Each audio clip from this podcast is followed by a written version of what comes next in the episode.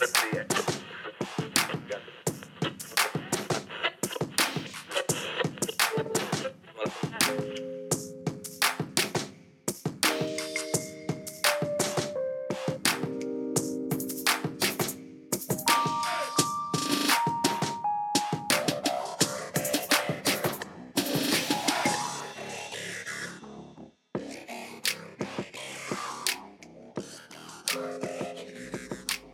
et bonjour et bienvenue dans ce nouvel épisode de Recosic saison 2. On va vous parler de musique que l'on va vous faire découvrir ou redécouvrir. Et quand je dis on, c'est moi, Arnaud, et mon partenaire dans le crime.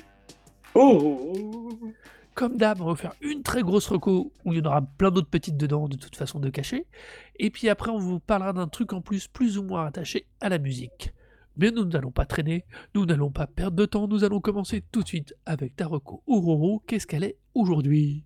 Alors, Marocco aujourd'hui, c'est l'album Omnium Gatherum de King Gizzard and the Lizard Wizard.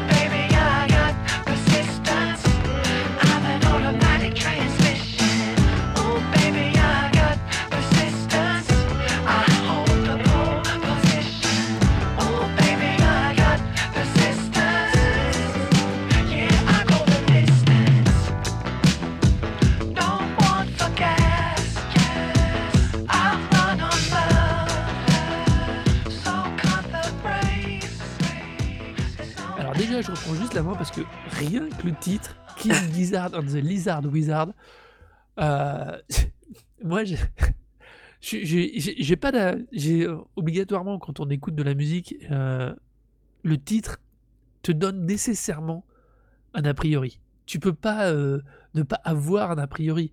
Quand un titre ça arrive, tu lis le titre de la chanson que tu vas écouter ou que tu es en train d'écouter, ça conditionne énormément ton écoute. Là, je dois t'avouer, je sais pas comment mon cerveau était conditionné par ça. Je m'attendais absolument pas à ça. C'est, je sais pas à quoi on peut s'attendre quand euh, on entend le nom King Gizzard and the Lizard Wizard. Ouais, j'avoue que moi, quand euh, je l'ai écouté, j'ai entendu le nom pour la première fois, euh, je pensais que c'était un peu plus un, un groupe de, de rock un peu hipster et que ça, en fait, ça allait m'emmerder en fait. Je me souviens que j'en ai, j'en ai entendu parler, je pense, vers le, je pense vers 2014-2015. Euh, j'ai des potes avec qui je, je vivais un peu en Angleterre qui m'ont qui m'ont dit ah c'est trop bien faut que tu ailles voir ça en concert. J'étais genre ouais je sais pas ça me dit rien.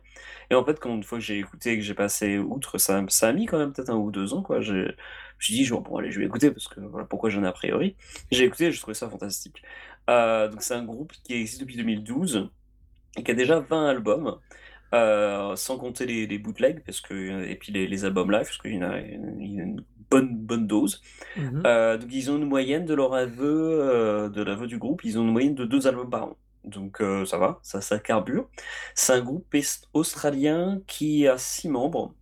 Et je me souviens, alors ça fait déjà pas mal d'épisodes que je, je tease un peu ce groupe, que je le mentionne à différents, Mhm. différents moments. Et je pense même avoir dit, en fait, à un moment, dire que c'était euh, un des... Enfin, il y avait un membre du groupe, et puis au final, euh, euh, c'était le mec qui composait tout, et puis après, tout le monde interprétait. Ce qui n'est pas du tout le cas, en fait. Je suis totalement tort, puisque j'ai regardé pas mal d'interviews, du coup, pour cette émission.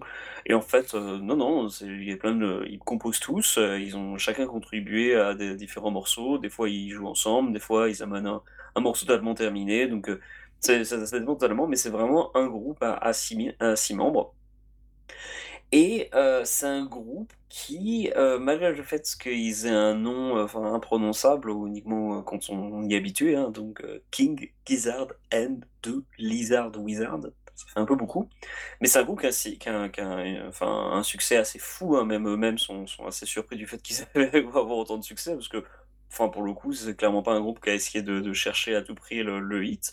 Ils sont même pratiquement autoproduits parce que le les, enfin peut-être pas autoproduits mais autodistribués puisque enfin ils, ils sont pas signés sur un label, ils ont de l'aide d'autres personnes pour euh, pour diffuser à travers le monde, mais au final il n'y a pas vraiment de label euh, clair qui, est- signé, qui, les a signés. Et ils avaient un, un label avant qui, était euh, donc euh, Flightless Record et euh, qui était en fait le, le- label d'un des membres du, groupe avant que le, mec se barre. Donc, euh, Eric Moore, euh, qui était un des membres du groupe, un peu manager du groupe, et qui avait euh, ce label Flight Race Record et qui sortait les disques. Donc au final, ils ont toujours été un peu bah, voilà, au- auto, auto-distribués, ils, font, ils gèrent un peu leur- leurs affaires tout seuls et ils arrivent à s'en sortir. Et ils ont un succès assez conséquent, parce que rien que donc, en Australie, ils ont réussi à faire. Euh, ils ont eu des propositions de faire, euh, je un concert à Melbourne, et à la place, ils ont fait genre, non, non, on peut en faire 5 si vous voulez. Donc, ils ont fait genre 5 concerts enchaînés, donc euh, pareil, sold out. ils ont fait des concerts de 3 heures, parce que forcément, avec leur, euh, leur, leur discographie assez conséquente, ils peuvent se permettre de, de, remplir. Donc, ils- c'est arrivé une fois, ils ont fait un concert de 3 heures, mais surtout que, enfin, ils ont fait Coachella, euh, ils font des, des- des- vraiment des grosses dates. Moi, je les ai fait euh, à Londres, je les avais vus à l'Alexandra Palace. Ouais. Et euh, l'Alexandra Palace, donc, alors, j'ai pas regardé la, la, dimension, mais c'est quand même très, très, très, très grand, hein, l'Alexandra Palace. Mais pour donner une petite idée de, de, l'ordre d'idée de, la taille, euh, l'Alexandra Palace, moi, j'avais fait deux fois pour un, un festival, c'est le l'All Tomorrow's Parties. Et euh, les têtes d'affiche à chaque fois, c'était alors Slayer une fois, puis l'autre fois, c'était Portishead. Euh, Oh. donc euh, c'est cette, cette dimension-là, quoi. C'est un groupe qui ramène suffisamment autant de monde qu'un Slayer ou qu'un Portishead. Oui, donc c'est Donc, c'est euh, donc Donc on parle vraiment d'un groupe avec un très gros background.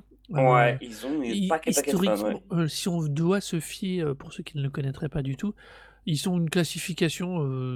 je- oui, j'aime bien rappeler les classifications parce que ça me fait toujours sourire, hein, je précise. Euh, psychédélique rock, garage rock, acid rock, progressive rock, psychédélique pop, néo-psychédélique, heavy metal. Alors, Ouais. à ce niveau-là, En mettant tout séparé. Parce que le- Voilà. le, truc euh, avec leur, euh, leurs albums, c'est qu'en fait, euh, Alors, je peux dire Ils ont- ils sont heavy metal, c'est sûr, parce que c'est quand tu regardes leur fiche Wikipédia anglaise, il y a une timeline pour les membres. Ça, t'es sûr que c'est sur du métal. Il y a que dans les groupes de métal où t'as Euh, des timelines. y a- je pense qu'ils sont tous les, ont dans les groupes de métal, en fait, où il y a des Ouais. gens qui font les, des, des timelines, ça c'est exactement ça. Mais euh, en fait, c'est surtout un groupe de rock psychédélique, en fait. Il y a, y a un album qui est vraiment heavy metal, c'est euh, euh, Infest Rat's Nest. Euh, C'était un des albums de 2019. Mhm. Mais euh, je crois me souvenir. Mais, mais sinon, non, c'est quand même plus, plus orienté, euh, plus orienté rock psychédélique. Après, en fait, à chaque disque, ils ont toujours pris une orientation un peu différente. Et ben voilà, ils ont un disque qui est vraiment plus boogie, et ils ont un disque qui est plus. Bah, récemment, ils ont commencé à faire une musique plus électronique sur l'album Butterfly 3000.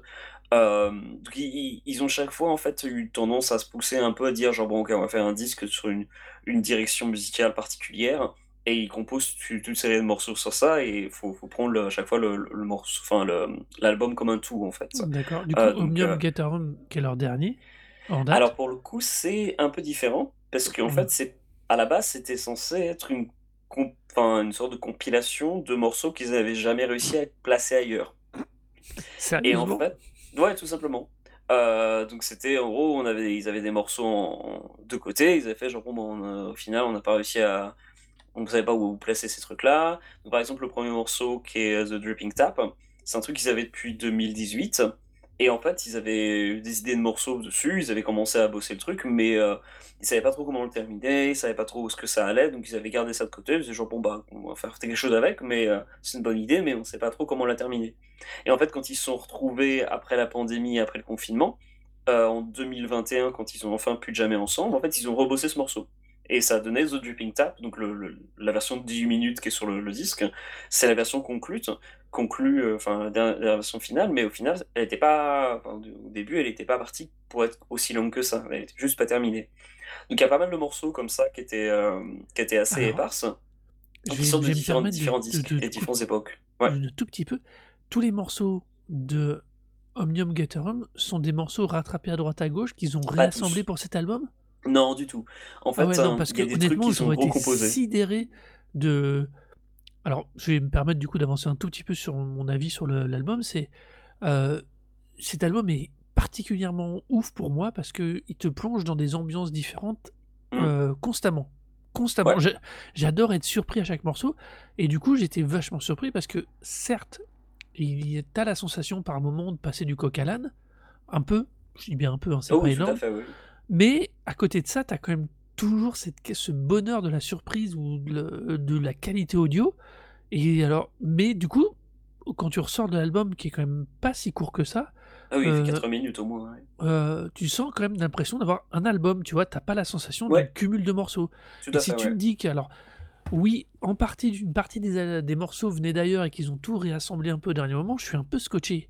Parce que euh, ils ont une qualité de composition qui est, euh, qui est encore plus importante, pardon, qui est encore plus importante que ce que je pensais, quoi. Ouais, non, c'est des très très très bons icos hein, pour le coup. Ouais. C'est pas des, des, mus- des mecs de la technique, hein, clairement pas. Ils ont pas des, des grosses capacités techniques. Euh, c'est pas démonstratif, mais euh, ils ont toujours plein d'idées. Là récemment, en fait, ils ont eu un concert en Grèce et euh, ils sont, ils sont, enfin, ils sont en tournée mondiale parce que du coup, ils essaient de rattraper un peu le temps. Ils tournaient beaucoup beaucoup beaucoup déjà avant, donc euh, là la pandémie, ça les a mis en grosse grosse pause. Ce qui était de leur avis une très bonne chose pour leur santé mentale, parce qu'au final, ils tournaient énormément, quoi. Euh, là, ça leur a permis de prendre du, un peu du repos, mais euh, ça, ça tourne à, à balle, quoi, vraiment, vraiment à fond.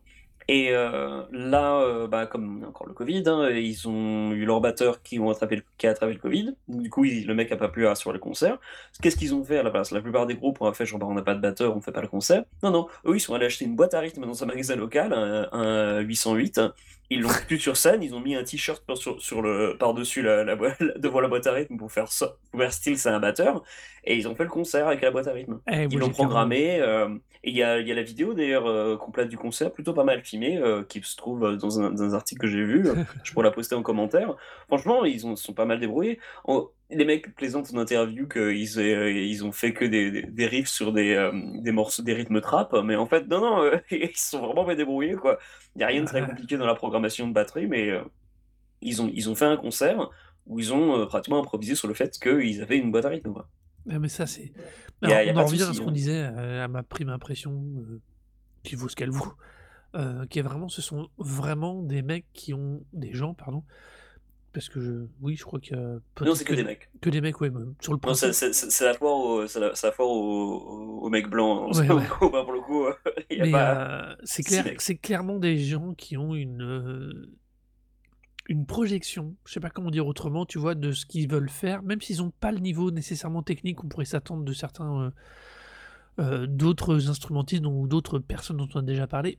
Ils ont une capacité à produire ce qu'ils ont en tête et ce qu'ils ont envie de donner comme ambiance musicale, comme morceau, qui me fascine. Honnêtement, ça Ouais. me fascine. Non, mais c'est c'est aussi Euh, pour ça qu'ils ont une grosse base de fans. hein. C'est que les types, euh, tu, tu les vois arriver, tu fais genre, ok, euh, enfin, déjà la production est quand même assez constante, mais enfin, chaque album est vraiment, vraiment intéressant. Il n'y a, a- pas d'album que j'ai écouté d'eux qui était nul, quoi. J'ai toujours trouvé des albums cool, en fait.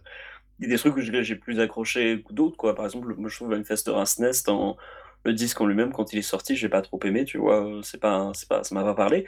Mais les morceaux, quand je les ai vus en live, en revanche, euh, ils étaient très très bien. Donc euh, c'est c'est aussi des fois juste le disque qui fonctionne pas forcément sur le moment, mais, mais les morceaux sont toujours solides. hein. C'est vraiment un groupe à chaque fois. Tu peux dire, genre, tu peux aller prendre un, un peu au hasard, tu vas dire, bon bah voilà quoi. Ouais, Ce ça, sera c'est- toujours un, un vrai plaisir, quoi. C'est sidérant à quel point ils ont une capacité de projection euh, de leur propre imaginaire. Ouais. Je t'avoue qu'un des trucs qui m'a le plus scotché aussi après la première écoute, c'est euh, la pochette. C'est Ah, con, hein. superbe. Euh, ce côté euh, druyet surréaliste des années 80, so- fin 70, début 80 m'a un peu scotché. Du coup, on ne se refait pas. J'ai été voir leurs autres pochettes. Il y a un moment, leur graphiste, faut qu'il arrête les acides. Ah oui, Parce que non. il n'y a pas une pochette qui est pas complètement ouf. Et, Ouais, non, euh, ce qui est marrant, hein. c'est ouais, c'est pareil. Ça reflète leur musique. Il y a toujours une richesse de détails, de d'éléments, de trucs dans leurs pochettes qui sont sidérantes. Euh, vraiment sidérantes au sens où je dis pas que tu vas aimer. Je dis juste que tu la vois, souvenir. tu vas t'en souvenir, tu vas la regarder, tu vas noter un détail dedans. Et euh, je trouve ça. ah, je, je- et c'est comme leur musique, par exemple, moi, le, sur Omnium. Alors, je vais. Amenium Gatherum, ouais. Voilà, merci. Parce que mon accent est vraiment dégueulasse. Moi, par exemple, le morceau qui me scotche le plus, c'est Predator X. Ah, le morceau vers la fin, ouais, le, truc un peu plus heavy metal, ouais. Bah alors, euh, oui, on se refait pas. hein. et euh, un peu plus identifiable, on va dire, entre guillemets. Et c'est vrai que, alors, même si j'aime beaucoup The Dripping Tape, l'ouverture à 18 Ah minutes. putain, c'est j'étais tellement content au départ quand le morceau est sorti, je me suis dit genre ah, c'est cool, c'est un single avec euh, un morceau de 18 minutes, c'est cool. Puis quand j'ai vu l'album sortir, genre ah non, c'est le premier morceau sur l'album, ils Ouais. quoi. Mais non, non, moi je trouve ça super costaud. Enfin, le Dripping Tape et Predator X, pour moi, c'est les deux, les deux, euh, on va dire, têtes de, tête de gondole qu'ils doivent mettre en avant, je trouve, sur cet album. Mais ils ont pas, mais il y a comme je dis, il y a tellement tout le monde peut trouver du miam à chaque morceau parce qu'il y a une telle des fois différence dans le dans ce qui est offert, dans ce qui est donné, dans ce qui est construit, que je trouve que c'est assez ouf, heu, c'est vraiment assez ouf. Ouais, Il y a non, il y a mais peu de groupes dont on a parlé depuis 1 an et demi qui offrent autant de variété, mais surtout dans cette variété-là, qu'offrent autant de qualité constante dans la variété. Ils font ouais. pas ils font jamais de la merde. Il Bah y a pas écoute, d'autre euh, moi, il y a, y a des les morceaux qui m'ont plus marqué, en fait, connaissant un peu plus le, le groupe depuis quelques albums. Ce qui m'a surtout surpris, en fait, c'est qu'ils fassent des morceaux un peu plus rap. Mmh. Là, euh, je n'attendais vraiment pas à ce tournant-là, parce que pour le coup, tu m'aurais dit, Eh, ils vont faire du rap. J'aurais un peu dire déjà, ouais, est-ce qu'ils pourraient faire autre chose? Parce que j'aurais pas spécialement envie de, de- d'entendre ce qu'un groupe de rock peut faire euh, en morceau rap. Mais en fait, euh, les morceaux défoncent. Euh, donc, Sally Sorceress, c'est vraiment un super morceau. Alors d'ailleurs, le- ce morceau-là, d'ailleurs, et tous les morceaux de rap m'ont beaucoup rappelé Beastie Boys. Oui, Euh, ce qui est d'ailleurs, je trouve, peut-être la meilleure comparaison que puisse faire ça pour ce groupe, puisque je l'avais pas noté, maintenant que tu le Mm. dis, c'est évident. Ouais. Et musicalement, c'est vrai qu'il y a aussi ce même côté, genre aventureux, euh, toujours euh, chercher, se renouveler. les Beastie Boys, c'était vachement ça aussi sur leur disque. Donc, euh, au final, c'est peut-être aussi le disque le plus Beastie Boys qu'ils aient, qu'ils aient écrit. Ils parlent d'ailleurs de faire plus de morceaux comme ça, mais ils n'ont pas nécessairement en projet de faire un disque encore. Mais euh, il y, a, il y a déjà euh, en interview, parce qu'on leur a po- po- posé la question, c'est vous allez faire plus de trucs comme ça. Et les mecs vont faire genre, bah, on veut faire plus de trucs comme ça, mais on sait pas exactement, on va pas, on va, on va pas le forcer. Là, pour le coup, il paraît qu'ils ont déjà un projet de disque de, de rock progressif funky. Donc, euh, je sais pas, ils, l'ont- Oui, ils les ont déjà enregistrés, il paraît. Donc, euh, c'est un groupe très très productif. A Ouais, de ouais, par contre, ça, au niveau terme, en termes de prod, je sais pas, Non, ça, ça tient quoi. je sais pas quand est-ce qu'ils ont une vie en dehors de la musique, mais alors c'est assez dingo, hein, Non, c'est que leur. euh, ouais. Ils ont des enfants. euh, Il y, en a qui dans le groupe qui ont des qui ont des mots, mais d'ailleurs ils les emmènent en tournée. Euh, je crois que c'est le plus simple pour les voir, parce que vu le niveau de Ouais, tournée et de production, je suis d'accord. Tu, tu ça pourrait pas se gérer comme. tu vois, Mais euh, on, on ouais. parlait de, de la richesse et de la diversification de cet album. Euh, par exemple, un des, un des morceaux où je me suis vraiment posé pour écouter, c'est Garden Mm. Goblin. Il arrive à un moment, le traitement graph- euh, graphique, n'importe quoi. le traitement, le- la manière dont il est amené à ce moment-là, je me dis, mais je suis toujours sur le même album, j'ai pas changé. Et c'est pas que je l'ai pas aimé, mais il m'a créé une rupture, il a, cré- il a renouvelé mon attention, mais dans le bon sens. Et c'est exact. Je trouve que, même si euh, j'ai parlé tout à l'heure de Dripping Tape et de Predator X, euh, il y a un moment, il y a des rythmes, il y a des ruptures dans cet album qui sont géniales. Géniales. Il y a- je vois pas comment le dire autrement. Mais ça vient aussi du fait que c'est des albums, enfin c'est un, un disque plus épars, parce que pour le coup, je crois que euh, Garden Goblin, en fait, ça a été composé en solo par un des membres du groupe, en fait. Euh, genre, il a amené le morceau, tout fini, ils ont, ils ont rien fait de plus, je crois, je crois dessus. Et euh, ça fait partie de ces, de ces expérimenta- ces exp- expérimentations, en fait, que, qui font un peu chacun de leur côté et qu'ils amènent dans le groupe, qu'ils intègrent comme ça. Euh, c'est vraiment, enfin, une des, vraiment une des gros- plus grosses, enfin, la force de vie, enfin, pardon, j'arrive plus à trouver le mot, genre, mais de, de symbole de la vitalité de ce groupe, c'est à quel Oui. point, en fait, ils sont capables de, d'accueillir, en fait, des idées éparses, de dire, genre, ok, on les intègre là-dedans et on, on les fait à notre sauce. Ouais, non, mais c'est Euh, vitalité, a t'as raison. pas, C'est ça. ouais, C'est la vitalité du truc, ouais.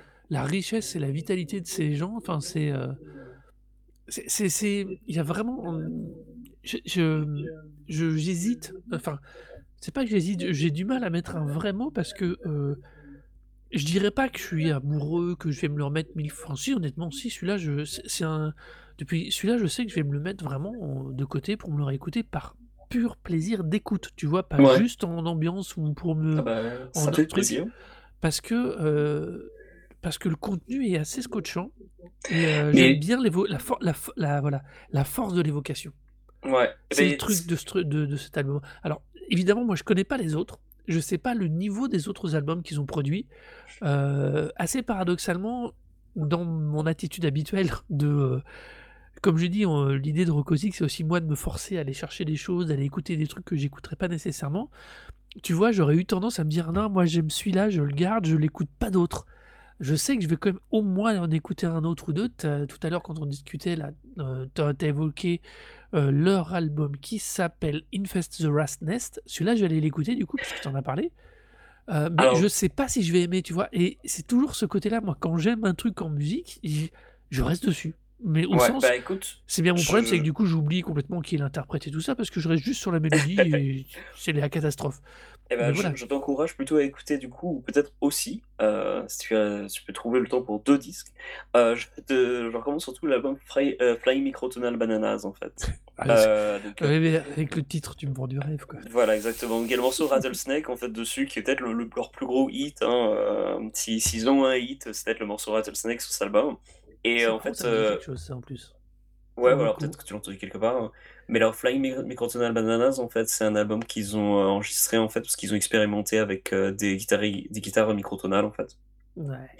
Donc ça, ça amène un son gras très particulier, alors que j'ai pas, j'arrive pas à décrire. Ils l'ont réutilisé d'ailleurs pour les, euh, les deux albums euh, KG et après LZ, donc euh, King Gizzard, Blizzard, Wizard. Euh, et c'est un, un son gras très particulier qui, une fois que vous l'entendez, vous allez peut-être vous dire genre ok c'est de Les Group, puis quand vous le réécoutez dans un autre groupe et que vous reconnaissez le son, dire genre ok d'accord, ça, ça a une vraie particularité. Euh, pour le coup j'ai écouté, je sais plus quel euh, un groupe euh, de black metal qui utilise aussi des, des guitares microtonales en fait, et ça s'entend immédiatement, tu, ça saute aux oreilles une fois que tu l'entends une seconde fois, c'est genre ah d'accord ok. C'est un, un son vraiment très particulier. C'est aussi des mecs qui sont très influencés par la musique turque, et ça s'entend aussi très particulièrement dans leur, dans leur mélodie en fait. Ah ouais? Alors que c'est- Euh, ouais. Ils ont été, j'ai lu un interview d'eux en fait euh, sur un webzine musical turc en fait, et les mecs sont, sont à fond sur ça quoi. Alors ils sont à fond sur plein de trucs, mais, mais pour le coup ouais ils ont une, un vrai intérêt pour la, la musique rock turque et justement la, la musique euh, traditionnelle turque. Donc et pareil c'est le genre de choses une fois que tu le- quand tu l'as dans les oreilles, en fait, une fois que tu qu'on te le dit, une fois que tu écouté les morceaux après, tu es genre ok d'accord oui ça ça a aussi beaucoup beaucoup de sens. Euh, c'est ouais, c'est vraiment un groupe qui, qui, qui pioche dans tous les, dans tous les sens, mais qui arrive à, à bien se tenir. Il y a un autre groupe auquel je, on pourrait les, les comparer, parce que c'est, cet album-là, c'est aussi un peu un album de pandémie, parce que c'est, c'est un disque qui était enregistré euh, un peu euh, voilà, quand ils se sont retrouvés, mais aussi chacun de leur côté, donc il y a- un peu de tout. Et en fait, euh, le ton du disque était déjà c'est, c'est le même ton que sur les albums précédents, c'est-à-dire que pendant la pandémie, quand ils ont sorti des disques, ils voulaient faire des disques qui étaient beaucoup plus, euh, beaucoup plus joyeux leur musique en fait Ouais. précédemment avait un côté un peu plus sombre. Il est même, euh, il, euh, il y a un interview de d'eux où ils, euh, ils décrivent leur, leur musique comme étant euh, le, le genre musical, c'est euh, est-ce que tu pourrais baisser le son ou éteindre? Parce que la plupart des gens n'aiment pas en fait. C'est clairement, tu, tu mets ça en fonctionnant, les gens font genre hein? C'est pour ça que c'est très surprenant que ce groupe a, a autant un, un- de following, mais c'est un peu un groupe à la Grateful Dead quoi. Ils ont, euh, ils ont des gens qui les suivent de, de, de tournée en tournée, de, de concert en concert. Il y a des gens qui produisent leur propre merchandising, qu'ils autorisent totalement. Euh, il y a des gens qui produisent leur propre bootleg du groupe. Donc c'est vraiment un truc à la Grateful Dead. Et euh, le, le, le- tout le délire en fait de, de, de cet album, le fait que ce soit, je trouve, un, un album très positif, moi ça m'a fait beaucoup rappeler euh, le dernier temps de style en fait, on a parlé il n'y a pas très longtemps, qui où nous les paroles c'est uniquement focalisé, ce genre on va faire la fête, on se fait des surprises, on, Et, est, euh, euh, on, on- était copains, on se, on se retrouve plus en vent, mais c'est pas grave, on est encore copains. C'est vraiment ce, ce ton-là. Mais c'est marrant, Euh, c'est la double. C'est les deux. Ces derniers temps, on a pas mal d'albums euh, et de groupes euh, post-confinement, Post-pandémie, enfin on va dire. Euh, Il y, a deux- y a deux axes, qui est l'axe euh, ultra euh, introspectif, Ouais. ou à l'inverse, ultra positif, parce que c'était juste pas possible. Ben, et une envie de positivisme, tu vois, Ben, au sens alors, euh, ben, introspectif, ça 20e peut être- siècle. à l'introspectif, ça peut être quand même très positif, mais, euh, mais Alors- dans le sens euh, très, très partage, quoi. Oui, alors Je tu vois, c'est vraiment ouais, le quand j'ai parlé. soit euh, intégral, soit, soit tourné vers soi, soit tourné vers les autres. Mais dans les deux cas, il y a, y a quand même une volonté de, de créer quelque chose, donc c'est toujours du partage. Oui, j'étais pas Mais négatif eux, quand je parlais d'introspection. Ouais, ouais. Mais pour le coup, c'est c'est vrai qu'il y a vraiment ce- ils sont- s'inscrivent dans la- dans leur- dans le- l'objectif que tu, tu décris, c'était vraiment de tourner, de dire genre allez, on va on va se bouger vers les autres, on va faire on va faire la fête quoi. Ouais, mais tu mets le doigt sur le truc, cet album est positif. Et Ouais. incroyablement positif, quoi. C'est euh, c'est c'est vraiment... euh, Ouais, ouais. C'est euh, ça, ça transpire de tous les morceaux, quoi. Quel que Mm. soit le style. Euh, C'est c'est bien, tu, en, en, en échangeant là, tu vois, tu mets vraiment le doigt sur le truc. Cet album est positif, et incroyablement positif. Honnêtement, s'il y a bien un album pour démarrer l'été, c'est celui-là. Honnêtement, il va vous Ouais, mettre de alors- bonne humeur. Je dirais piocher par rapport à une conversation, piocher des morceaux en fait. Et je trouve que c'est ça aussi le- la force du disque, que pour le coup, c'est tellement d'albums longs, je pense que la plupart des gens qui, qui écoutent vont peut-être se dire, genre, ouais, mais ça c'est quand même beaucoup quoi. Bah, J'avais envie de dire, genre, piocher peut-être Sadie Sorceress. Euh, moi j'aime beaucoup aussi le, le deuxième morceau du disque, euh, euh, Magenta, Mon- Magenta Mountain, avec ses, ses, jeux- ses- ses petits claviers chatoyants pour le coup. Ouais. Je me souviens que pendant le Roadburn, en fait, l'album est sorti et je l'ai mis sur le- les enceintes avec mes potes euh, au Airbnb où on était. Et autant le premier morceau, voilà, c'était 18 minutes de, de rock psyché, tu vois, on était au Roadburn, ça fonctionnait très bien. Et quand Magenta Mountain a commencé, j'étais genre, putain, c'est trop cool, quoi. C'est- C'était mais- vraiment genre, les, les hippies, on danse, mais en même temps, les, les hippies de la house, quoi. Et Ouais, ensuite, après, quand ça part bon en mode Beastie Boys, euh, ouais. Ouais, non, mais c'est marrant ce que tu décris parce que c'est vraiment. euh, Enfin, en tout cas, moi, c'est comme ça que j'ai ressenti. au Alors, je corrige, c'est comme ça qu'en échangeant avec toi, je me rends compte de comment j'ai pris l'album, tu vois. C'est euh, c'est c'est assez aussi, euh, des fois, peut-être complexe en termes d'écoute parce qu'il est extrêmement riche en termes de musique, Ah oui. de compo. Euh, De temps. il est ultra positif, quoi. C'est Mhm. incroyable, quoi. C'est vraiment. euh, Non, non, c'est c'est une. C'est c'est, c'est- c'est vraiment super bien, quoi. C'est. des- faut, faut démarrer l'été avec ça, faut se le mettre, quoi. Et puis c'est le bon côté du psyché. Tu vois, c'est- Oui. on- quand on parle de psychédélisme, on a toujours euh, cette espèce de deux, euh, deux facettes de psychédélisme un peu euh, drogue, dépressif, machin, et psychédélisme un peu coloré, chatoyant. Là, on est du côté chatoyant et positif. Ah oui, c'est l'acide, là, pour le coup, hein. C'est clairement un groupe sous acide. C'est quand tu Mais es dans, dans, le, dans le bon de sens, quoi. Voilà, le, Ah, le bah, le bon, le bon côté de l'acide. Allons-y. Mais, euh, Super. Consommer mais- sans modération. Pardon. Exactement. Mais pour, euh, pour commencer, là, pour le coup, si, si les gens veulent, veulent, quand, veulent prendre un album pour commencer, moi, je dirais vraiment Flying Microtona Bananas. Pour le coup, c'est celui qui a l'air de faire plus l'unanimité euh, de, pour la- par rapport aux fans. Et les morceaux, quand même, beaucoup plus, beaucoup plus faciles. C'est un album plus court, en plus. Je crois qu'il y a 8-9 morceaux. Donc, euh, c'est, je pense, la meilleure façon de, de- de débuter le groupe. Ouais. Après, individuellement, moi je dirais, il y a des morceaux à, à piocher un peu euh, de manière éparse dans Omnium Gafferum. Et ce qui est aussi pour ça que je, je recommence ce disque plutôt que euh, Flying Micro Bananas, parce que pour le coup, c'est vraiment, donne vraiment une vision très globale en fait du groupe. Ouais, ce Et que alors que dire. Flying Microtonal, tu pourrais dire genre, ah bon, bah, c'est un groupe de psyché comme ça, tu vois. Genre, non, non, tu, tu, si tu écoutes de Yannick Gafferon, tu vas genre, d'accord. En fait, c'est c'est vraiment un groupe très varié.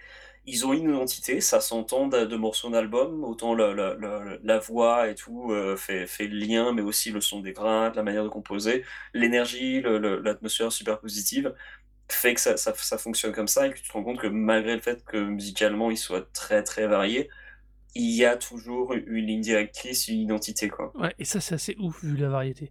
On, on déconne, on déconne, mais rien que les dix premières secondes de Blame It on the Weather, c'est à mourir de rire. C'est un énorme break de batterie, puis après, il y a des espèces de voix qui ont l'air de sortir des 60s, et puis blam, ça attaque. Non, mais tu vois, c'est typique. C'est typique. Je J'aime j'aime vraiment cet album pour, ce, pour, sa, pour sa richesse, déjà.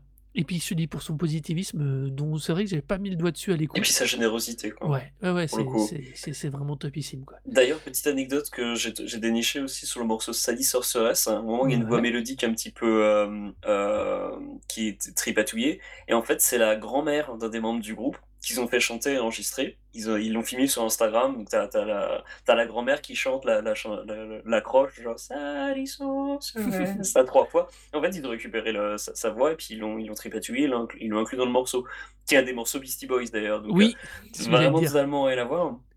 Mais c'est ce côté-là, le fait que bah, c'est un groupe famille, c'est un groupe qui, c'est un couple qui s'amuse, mais toujours d'une manière, d'une manière gentille en fait. Tu sens qu'il y a vraiment le côté genre, euh, ils ont pas utilisé la, la, la- les Beastie Boys, ils auraient très bien pu utiliser la voix, la voix de la grand-mère, mais en, en foutant un peu de sa gueule, mettant en faisant peut-être une, une blague et autres, alors que eux non, tu vois, ils l'ont inclus dans, dans un morceau qui est très drôle, qui est très agréable, mais en même temps qui est un vrai morceau et euh, on se moque de personne, on est juste à dire genre ouais, c'est cool.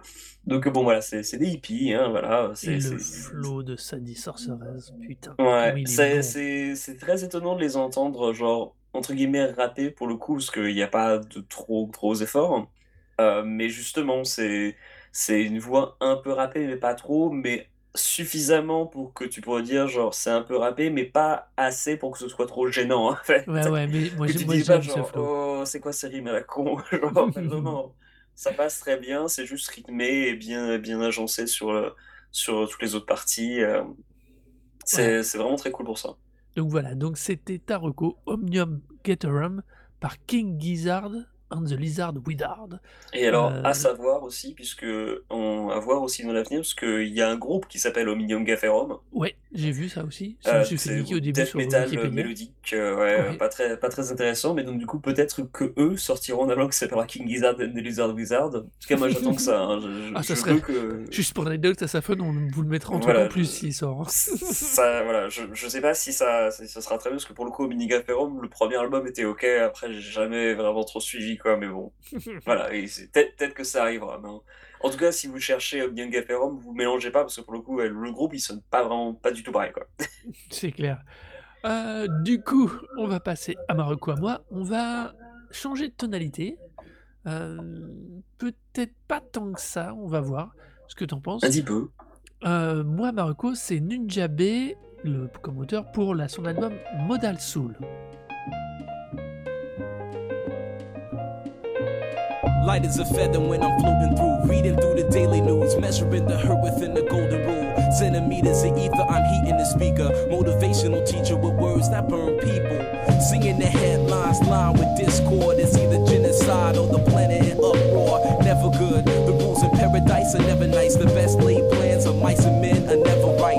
I'm just a vagabond with flowers for Algernon, an average Joe who knows what the fuck is going on. Alors, Nunjabe, déjà, on va parler d'un créateur qui est déjà décédé, malheureusement, euh, en 2010, euh, qui était un créateur japonais, producteur de hip-hop et de trip-hop, ce, qu'on- ce qui est tout de suite une ambiance particulière. Euh, pourquoi cet album? Eh bien, bah parce que c'est du bon trip-hop et du bon hip-hop, que le gars est extrêmement riche, a une capacité à te transposer dans son univers que j'adore, littéralement. Je dis pas que c'est simple, parce que pour le coup, euh, on n'est pas dans quelque chose de.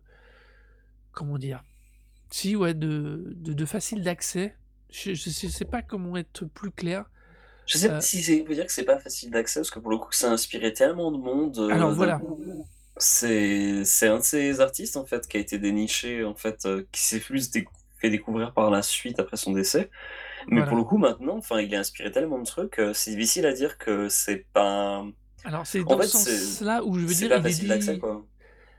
pour moi, c'est pas qu'il est difficile d'accès au sens de sa complexité, c'est qu'il est, il a été repompé. Donc dès que tu vas le découvrir maintenant en 2022, alors que l'album dont je parle, ah, je ne vais pas dire de bêtises, s'il vous plaît, du coup je me le mets sous les Mais yeux, il est de 2005. de 2005, a été incroyablement euh, repompé, réutilisé, voire même samplé par certains, euh, particulièrement sur le premier morceau de l'album là, de Modal Soul. Mais du coup, je trouve qu'il est, euh, il garde une, euh, une force et un équilibre que n'ont pas les autres. Je sais pas comment le dire autrement. Euh, aussi, les, les autres, c'est des albums posthumes. hein, donc, euh, Oui, non, même que les autres, tous ceux qui l'ont repompé, qui l'ont retravaillé, Ah oui, tu veux dire sur les autres, oui. Les... ils n'ont pas les- cette capacité, ils n'ont pas cette richesse qu'il avait euh, lui. Euh, il est fondateur, c'est typiquement le genre de mec euh, et le genre d'album que euh, vous allez l'écouter et vous dire ah ben ouais je connais, mais en vérité tu connais pas parce que juste euh, t'as pas entendu l'original, on va dire pour être poli. Et c'est vrai que c'est assez étonnant euh, et je l'aime pour ça. Alors Ah ben, c'est peut-être mon côté gens- élitiste, mais Ouais, mais les, les gens l'ont peut-être écouté parce qu'ils ont. Enfin, les, fans d'animé le connaissent parce qu'il a Alors fait oui. l'opening de Samurai Champloo. Voilà. Donc c'est surtout pour ça qu'il est, qu'il est, très connu en fait. Et hein. moi c'est par là que je l'ai trouvé. Ouais, bah ouais, c'est- ouais. C'est en découvrant euh, à la suite. euh, alors que je dise pas de bêtises, ça c'est en- c'est la suite d'un rewatching de euh, Space Cowboy que je suis passé sur euh, donc Samurai Space. Dandy ou Cowboy Bebop ou Space, Cowboy Bebop, pardon, Cowboy Bebop. ouais. Pardon, je me suis mélangé. Pour le coup, je pensais que c'était soit l'autre, soit l'autre. C'était soit Space Dandy, soit Cowboy Bebop. Non, Cowboy Bebop. Space Dandy, c'est le même, c'est plus compliqué. Enfin, le jour, je me penserai sur la BO de Space Dandy, mais Dandy, ça te défonce tellement. Oui, oui, mais c'est particulier, c'est bien différent. Euh, mais pour revenir à ce qu'on disait, donc, et oui, c'est en passant par euh, Samurai Shampoo que je, suis resté scotché et du coup j'ai fouiné et je suis tombé sur cet album et euh, j'ai surkiffé et que je me suis rendu compte surtout que cet album datait de 2005 et qu'il avait influencé énormément de toute cette espèce de vague un peu de de musique et d'anime un peu secondaire avec une vibe un peu euh, coolos, comme l'avait fait Cowboy Bebop avec son, son côté, côté jazz réaliste, Alors que l'univers n'était pas spécialement. Enfin, et, j'ai été fasciné par ça parce que euh, on est sur un album. Alors, c'est assez rare que euh, je recommande. Enfin, non, je, je suis très prétentieux là. C'est assez rare que je vous parle d'un album pour ce qu'il a été, plus que pour ce qu'il n'est, au sens audio. Euh, je trouve qu'il est vraiment intéressant de l'écouter parce qu'il est fondateur. Il est vraiment fondateur. Ça peut arriver que j'en ai parlé sur d'autres types d'albums plus, euh, plus métal, genre les Rage ou même Nirvana, parce qu'ils sont pour moi plus fondateurs. Mais là, on est sur quelque chose de bien plus. euh, musicalement, ça pourrait. T'es à deux doigts de passer à la musique d'ascenseur parfois. T'es à deux doigts. Mais c'est ces deux doigts qui font une énorme différence pour moi. Euh, je sais pas, c'est un peu genre quand même. euh, Ouais, je sais. C'est-à-dire que ça a été tellement en fait. euh, c'est vrai qu'en fait, ils utilisaient des, des samples de, de, bah, de ce qu'on appelle jazz modal, quoi. Ouais. Euh, tellement, tellement qui ont été réutilisés en fait qu'effectivement ça peut, ça peut passer pour du, du, du pré, euh, en fait, mais euh, en fait euh, son, style est vraiment très très très très enfin bien unique. Et, c'est vrai qu'il y a surtout une atmosphère et une, une comment dire une manière de composer en fait qui est vraiment très propre à, à lui-même Ouais. et euh, qui se démarque. Enfin déjà à l'époque c'était, enfin après à l'époque c'est ça, ça sert bien dans le milieu rap indépendant d'ailleurs puisque enfin Mhm. rien qu'à voir sur les featuring, la plupart des, des rappeurs invités euh, c'est euh, c'est des gens qui étaient vraiment dans le milieu indé indé quoi. Bon du lot en fait il y a que euh, euh, Chingotu donc qui est sur le morceau Love Sick en fait qui, euh, qui, est, qui est vraiment celui qui a une carrière un peu longue quoi. Ouais. Parce que pour les coups, les, les, les autres invités. Alors, si, oh non, il y a, je dis des bêtises. Il y a euh, Uyama Hiroto, qui est un jazzman, en fait, qui a sorti après des disques sur le label de New James, parce que New James, c'était aussi le. Sur le morceau qui reprend le titre d'accord? Ouais, sur l'album Modal Soul, sur le, le- le morceau Modal Soul. Euh, donc, New James, c'était un mec qui était un disquaire aussi, mais il avait son propre label. Euh, et donc du coup il avait sorti des disques en fait de Yama Hiroto donc un jazzman japonais et euh, d'ailleurs j'ai écouté un petit peu d'ailleurs des trucs de Yama Hiroto et si enfin si vous aimez New James euh, je pense que ça passera très bien aussi Mm. quoi j'ai écouté l'album Japanoia avec Oui. Komachi et c'était très très cool c'est vraiment c'est du jazz un peu dans la même la même tendance que de ce que fait New James mais bah, sans, sans les, les éléments rap quoi Mais tu mets le doigt sur le vrai truc intéressant, c'est que euh, c'est vraiment une porte d'entrée sur toute une forme de, de jazz de, De jazz, jazz modal, ouais. de new jazz, de jazz modal qui est super riche, qui est super intéressante, qui et qui je trouve est pour le coup un poil plus facile d'abord qu'un le jazz tradi et qui du coup euh, et puis qui infuse beaucoup plus dans la culture actuelle, euh, dans une partie de la culture manga, de la culture anime, qu'on dans la culture alors. Bah en fait c'est c'est je des, cherche, des je, trucs je qui cherche sont l'angle, tu vois, euh, Bah, en pour fait, dire les bonnes choses c'est parce que c'est- c'est la neo soul en fait, ce qui, ce qui ouais, fait en partie ouais, quoi. ouais. Donc euh, ce que faisait D'Angelo et ce que ce qu'après les, les gens comme The Roots se sont euh, mis, mis dans, dans ce mouvement-là. et même bah, ce que fait Solange par exemple, c'est cette, cette manière de, de reprendre en fait des éléments propres à, à, à- à la musique soul en fait et la, la- la- pousser vers, vers l'avant, mais toujours en, en faisant beaucoup de rappels en fait ce qui, se- ce qui se faisait avant. Et justement, New James, il s'inscrit vachement bien dans cette, cette tendance-là, parce que avec le sampling, il réussit à, à redonner une, une certaine, enfin, à s'inscrire dans la, dans la, dans la tradition, mais en lui donnant une, couleur, euh, ben, une couleur rap qui était très moderne. Mhm. D'ailleurs, euh, ce que je voulais revenir sur les, sur les invités, c'est que justement dans le, dans le lot, il y a euh, euh, donc Apani B, euh, qui est une, une rappeuse. Et en fait, si tu regardes sur ses, ses morceaux connus, en fait, elle est connue pour surtout un morceau, qui en fait son featuring sur l'album Vaudeville Vilain de Victor Vogue, qui est un, un projet parallèle de MF Doom. Mhm. Et c'est le morceau euh, Can I Watch, en fait, où euh, c'est une engueulade, en fait, de couple hein, entre elle et euh, MF Doom. Et c'est un des meilleurs morceaux de, de l'album Vaudeville Vilaine de, de, Victor Vaughn. Euh, c'est vraiment des, des, des morceaux les plus, les plus, les plus remarquables de, de ce disque. Et c'est vraiment, enfin, tu sens que c'est, une des raisons, je pense, pour laquelle il est un peu, enfin, elle est sur le disque, toi, parce que pour le coup, c'est une nana Ouais. qui s'est fait remarquer dans le milieu indépendant, qui n'a pas vraiment eu de carrière après. Elle a un disque euh, à, à elle et c'est tout. Et euh, elle n'a pas, elle a pas eu de carrière haute comme pas beaucoup de rappeuses de cette époque-là. hein, le, le milieu étant, étant sexiste, étant aussi sexiste qu'il est, euh, je pense Ouais, que c'est très très difficile pour des femmes d'exister euh, dans le milieu rap.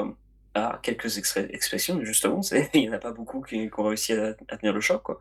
Et, euh, et du coup, elle, euh, tu vois, elle a, elle a fait un featuring sur MF Doom, mais genre, du coup, New James, elle fait genre, oh putain, tu veux venir sur mon disque, tu vois, genre, elle a pas fait Mhm. grand chose d'autre après, mais elle était dans, dans l'époque, du milieu rap indé de l'époque, et c'était genre, oh, putain, cette rappeuse, elle défonce, on l'invite, quoi. Ah, Euh, ouais, c'est typiquement de. Et puis en plus, il y a un traitement, euh, on va, ça va renvoyer à la pâte à Reco, qui est ultra positif. Je, je veux dire, on disait tout à l'heure à propos de l'album de, de, euh, de King Gizzard and the Lizard Wizard que c'était positif. Modal Soul, c'est pas chiant, c'est super positif, c'est super entraînant. Il y a une espèce de, de richesse, de dynamique. euh, Enfin, c'est c'est du velours. J'aime bien cette expression, c'est du velours pour tes oreilles, quoi. Oui, non, tout à fait, ouais. C'est, euh, c'est- je trouve que, enfin, vraiment, c'est, euh, c'est une, c'est, il y a, c'est- il offre une énorme richesse. Alors, le, le truc, le vrai truc qui va être, je pense, compliqué pour beaucoup de gens qui, s'ils ne le connaissent pas déjà, de le redécouvrir, c'est vraiment l'impression déjà entendu. Tu vois? Je, je, je le vois, je vois, je vois le, enfin, je vois entre guillemets, je, je, je pressens, je pressens le, le souci qu'on pourrait avoir en- dans les retours de nous dire ouais mais au final euh, c'est pas plus machin qu'un tel ou un tel c'est vrai que quand tu vois euh, quand tu le renvoies à Uyama Hiroto qui lui est bien plus dans le côté jazz soul moderne euh, qui est peut-être finalement peut-être un peu plus euh, actuel celui-là mais il y a, il y a quelque chose dedans. Il faut Ah, c'est vraiment le, tendre le les oreilles quoi. En fait, c'est le chaînon manquant, en fait, hein, pour expliquer le, enfin, un des plus gros mouvements qui, qui descend en fait de New James, c'est le, le Lofi Beats, Lofi Hip Hop oui. Beats 232. Euh, donc c'est la chaîne YouTube, donc on avait mentionné plusieurs fois d'ailleurs, qui est, qui est une chaîne donc où il passe en, continu en fait des, instrumentaux euh, créés par, par des gens, des amateurs à travers le monde. Et en fait, ils sont que des instrumentaux euh, euh, donc de, de, beats rap, d'instrumentaux donc lofi, low fidelity, donc genre de, basse qualité sonore quoi, créés genre vraiment à base de, de samples éparses.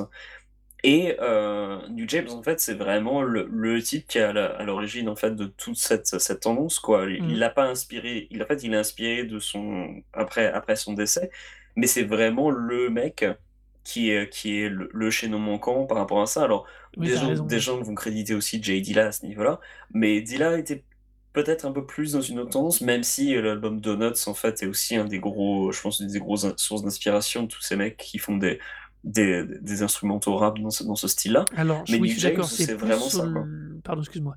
C'est plus sur le côté rap qu'on va retrouver Donuts, tu vois. Euh, je pense que sur le côté instrumental, un côté mélodique, on va plus être sur Nunjabe. Et sur le côté... euh, enfin, alors, c'est bizarrement dit, rap, on est plus sur l'album de Donuts, quoi. Tu vois, sur- euh, pardon, sur Donuts. Ben, Je, Donuts, je- je sais pas si tu vois bien le distinguo que je fais là. Je vois à peu près... En fait, je pense que les très mal, c'est une beats... catastrophe. Les beats sont plus prononcés sur Ouais. Donuts en fait. C'est euh, c'est peut-être plus un disque. Alors curieusement, alors que c'est des- c'est beaucoup de morceaux très courts d'une minute Mhm. et tout, alors que bah il y a des rappeurs sur l'album de New James quoi. Justement, Bah c'est oui, c'est euh, le... c'est peut-être le, il est plus rap dans ce, dans ce côté-là, mais l'atmosphère le rend un peu plus jazzy. Alors Mhm. qu'effectivement, euh, Dilla en fait, ça reste quand même des instrumentaux de rap, même s'il y a des éléments jazz, même s'il y a des éléments soul et tout, ça reste quand même un, un, un, un disque qui est plus peut-être plus rap en fait, effectivement. Ouais, voilà, donc c'est et euh, comme je dis, j'ai découvert après Samurai Shampoo, donc n'hési- n'hé- Shampoo, n'hésitez pas à aller voir aussi cet anime. Euh, je- Est-ce que tu as quelque chose à ajouter sur Nunjabe? Euh, juste à dire qu'en fait que j'ai réécouté un petit peu des morceaux de Chingotu en fait qui est en Oh, featuring sur l'album Le- euh, sur le morceau Love Sick. J'avais écouté euh, Chingotu il y a, il y a des années de ça euh, pas à cause de de New James en fait mais à cause de euh, de- d'un rap de- d'un groupe de rap japonais que j'aime beaucoup qui s'appelle The, The Blue Herb et euh, Mhm. il est pas en featuring sur les mo- morceaux de Herb mais comme je m'étais intéressé au rap japonais en fait c'était un nom qui était ressorti et, euh, en fait, New James, alors pas grand chose, pardon, de Shingotu, il n'y a pas grand chose a sur Tidal qui soit euh, vraiment super cool. Mais euh, c'est un type dont la discographie peut être assez intéressante. Donc euh, je vous encourage à, tester ce qu'il fait. C'est un type qui est, euh, vivait aux États-Unis, qui est parti vivre au Japon après. Euh, je sais plus dans quel coin il est maintenant, mais en tout cas, il a, il rappe à la fois en anglais et en japonais, en fait, en fonction des morceaux, en fonction des- des disques. Et euh, bah, il a un très bon flow. C'est un mec qui est vraiment dans la tendance euh, rap indé. euh, très très euh, rap, un peu hip-hop, hip-hop, real, hi- real hip-hop, donc très, très boom bap par moment. Mais euh, c'est euh, assez cool. Moi, j'ai- j'aime bien ce qu'il fait euh, euh, Chingotus. Donc, si vous avez l'occasion de. Si vous voulez en fait écouter plus de choses qui soient un peu plus dans la même tendance New James, mais qui soient peut-être un peu plus rap, euh, je vous encourage vraiment à tester euh, Chingotu, en fait, euh, euh, donc Ching02, euh, qui, qui fait des trucs assez cool. Et donc, du coup, ouais, je parlais aussi de Uyama Hiroto, donc l'album que j'ai écouté, donc Jabainoya, qui est de 2020, en revanche, qui est beaucoup plus récent, était vachement cool aussi. C'était vraiment une très bonne surprise, vrai. vraiment très agréable, très bon disque de, de, de jazz, très... alors, peut-être un peu plus un peu plus trip-hop-esque, on va dire, que, que ce que fait New James, mais, euh, mais très cool aussi. Je tenais aussi à souligner le fait qu'on prononce chacun, tous les deux, New James différemment. T'as New. Jabé et moi New James, quoi. Genre, un jour, Oui. on va arriver à se retrouver sur la même prononciation, quoi. Mais... Mais oui, c'est la vie, c'est comme ça. Mais donc, Donc oui, non, voilà. moi, j'ai rien d'autre à ajouter. euh, C'est Et cool. ben voilà, donc on vous a fait donc euh, donc Marocco, c'est Nunjabe pour son album Modal Soul. On vous a fait deux belles grosses recos bien positives, euh, je pense. Et on va donc passer aux petits trucs en plus. Et du coup, c'est quoi tes trucs en plus ce soir? Alors, mes trucs en plus, c'est deux livres. Des fois, on lit. Alors, euh, Des fois, pro- ouais. Les toilettes sont remplies de livres chez moi, je sais pas pour chez toi, mais ah non, non, elles sont, elles sont ailleurs, mais aussi. on lit. Il y en a ça lit partout. beaucoup. Euh, le premier bouquin, en fait, il va faire euh, une super suite en fait à la, recommand- à la recommandation du, euh, que tu venais faire de Modal James. Soul de New James en fait. Le premier bouquin, c'est Music is History de Questlove. Questlove, c'est le réalisateur du documentaire dont on a parlé il y a quelques épisodes, donc euh, le Summer of Soul. Mhm. Et Allez le voir. bah, ouais, tout à fait. Allez voir, écoutez la, la- la compilation, défonce. Ouais. Mais Questlove, c'est aussi le batteur de- du groupe The Roots, donc un groupe de, de- de rap. Mais euh, c'est aussi un gros archiviste en fait de, de, la musique soul nord-américaine. ouf. Ouais, il a une connaissance euh, ultra approfondie de, toute, toute une, enfin, plusieurs décennies de la musique nord-américaine et voire plus encore. C'est vraiment vraiment un, petit- puits de science. Et en fait, son bouquin, non, c'est pas le premier, il en a plusieurs. Il a même un bouquin de cuisine, je crois. Euh, ça arrive, mais ouais, je l'ai bien d'ailleurs. Mais toujours est-il que, en fait, ce bouquin, donc Music, euh, euh, Music is History, c'est en fait un livre qui est à la fois autobiographique, qui est à la fois historique, et qui est en fait une série de, une sorte de série de courts essais euh, qui essayent en fait pour plusieurs, euh, plusieurs années en fait, donc euh, des, de l'année 71 à 2002 en fait, de choisir en fait euh, un disque ou un artiste ou une chanson qui va être euh, représentatif des événements de cette année-là. Alors, c'est de- pas évident. moi, de ce que j'en avais vu, bah, et légèrement et lu en diagonale, hein, euh, apparemment, c'est une série de playlists organisées autour de thèmes qui sont liés chaque année et qui reprennent les grands mouvements musicaux de l'époque. Est-ce que je Alors, me trompe? Il y a aussi des playlists, mais en fait les playlists sont pour certains chapitres uniquement. Ah, Et d'accord. euh, en fait les playlists d'ailleurs s'organisent sur des thématiques qui n'ont pas nécessairement le trait à la, à l'époque, mais qui sont plus liées en fait à euh, des choses qui sont discutées dans le chapitre juste avant. Donc par exemple, euh, il y a le, premier playlist qui, est- qui arrive, qui parle en fait des morceaux qui ont été euh, entre guillemets oubliés par l'histoire. Et donc il y a une sélection de, morceaux en fait, donnent à chaque fois des explications euh, très courtes, mais euh, qui, décrivent genre bah voilà, ce morceau-là il vient de tel artiste, et en fait voilà ce que je ressens par rapport à ce morceau, ou voilà pourquoi je, je le choisis. Euh, Il y a vraiment plein plein de, de, de, de choses- de sélections comme ça. Il y a des trucs qui sont beaucoup plus, beaucoup plus random, hein, j'essaie de, retrouver.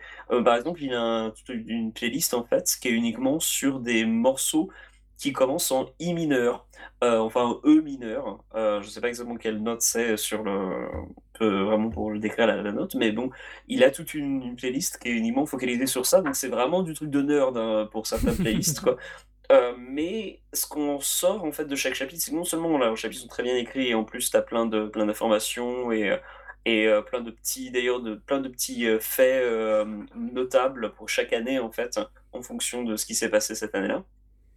Mais au final, les playlists et puis le, le- contenu en fait te permettent de découvrir en fait plein plein de choses. C'est vraiment un truc que un bouquin c'est vraiment parfait. Alors déjà à offrir à des gens qui sont juste curieux de musique Parce que pour le coup, euh, même Ouais. si tu lis pas l'anglais, tu peux facilement trouver les playlists et puis aller mater, en fait, les, cher- chercher les morceaux. Et puis ça Mais en même temps, l'anglais, faites-le. ouais. Et puis en fait, les, les- les chapitres sont courts et sont assez euh, dissociés les uns des autres.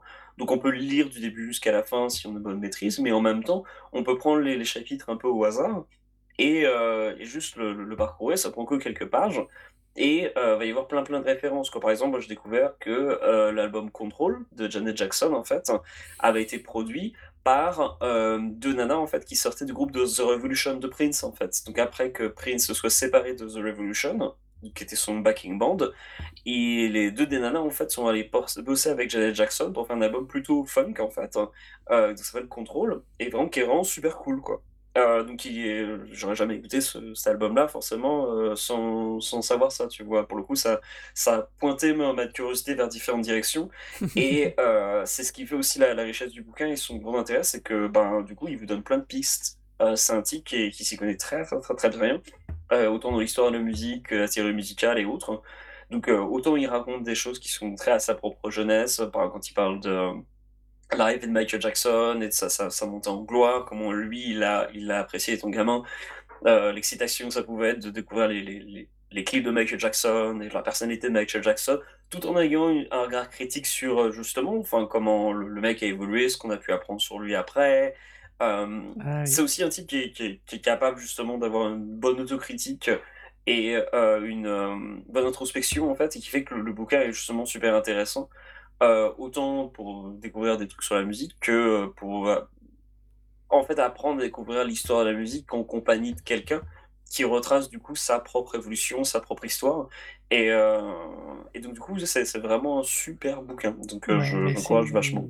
À la suite du documentaire Summer of Funk, Summer of Soul. of Soul, pardon. Je, je savais, j'ai marqué une seconde d'arrêt, je savais que c'était une connerie.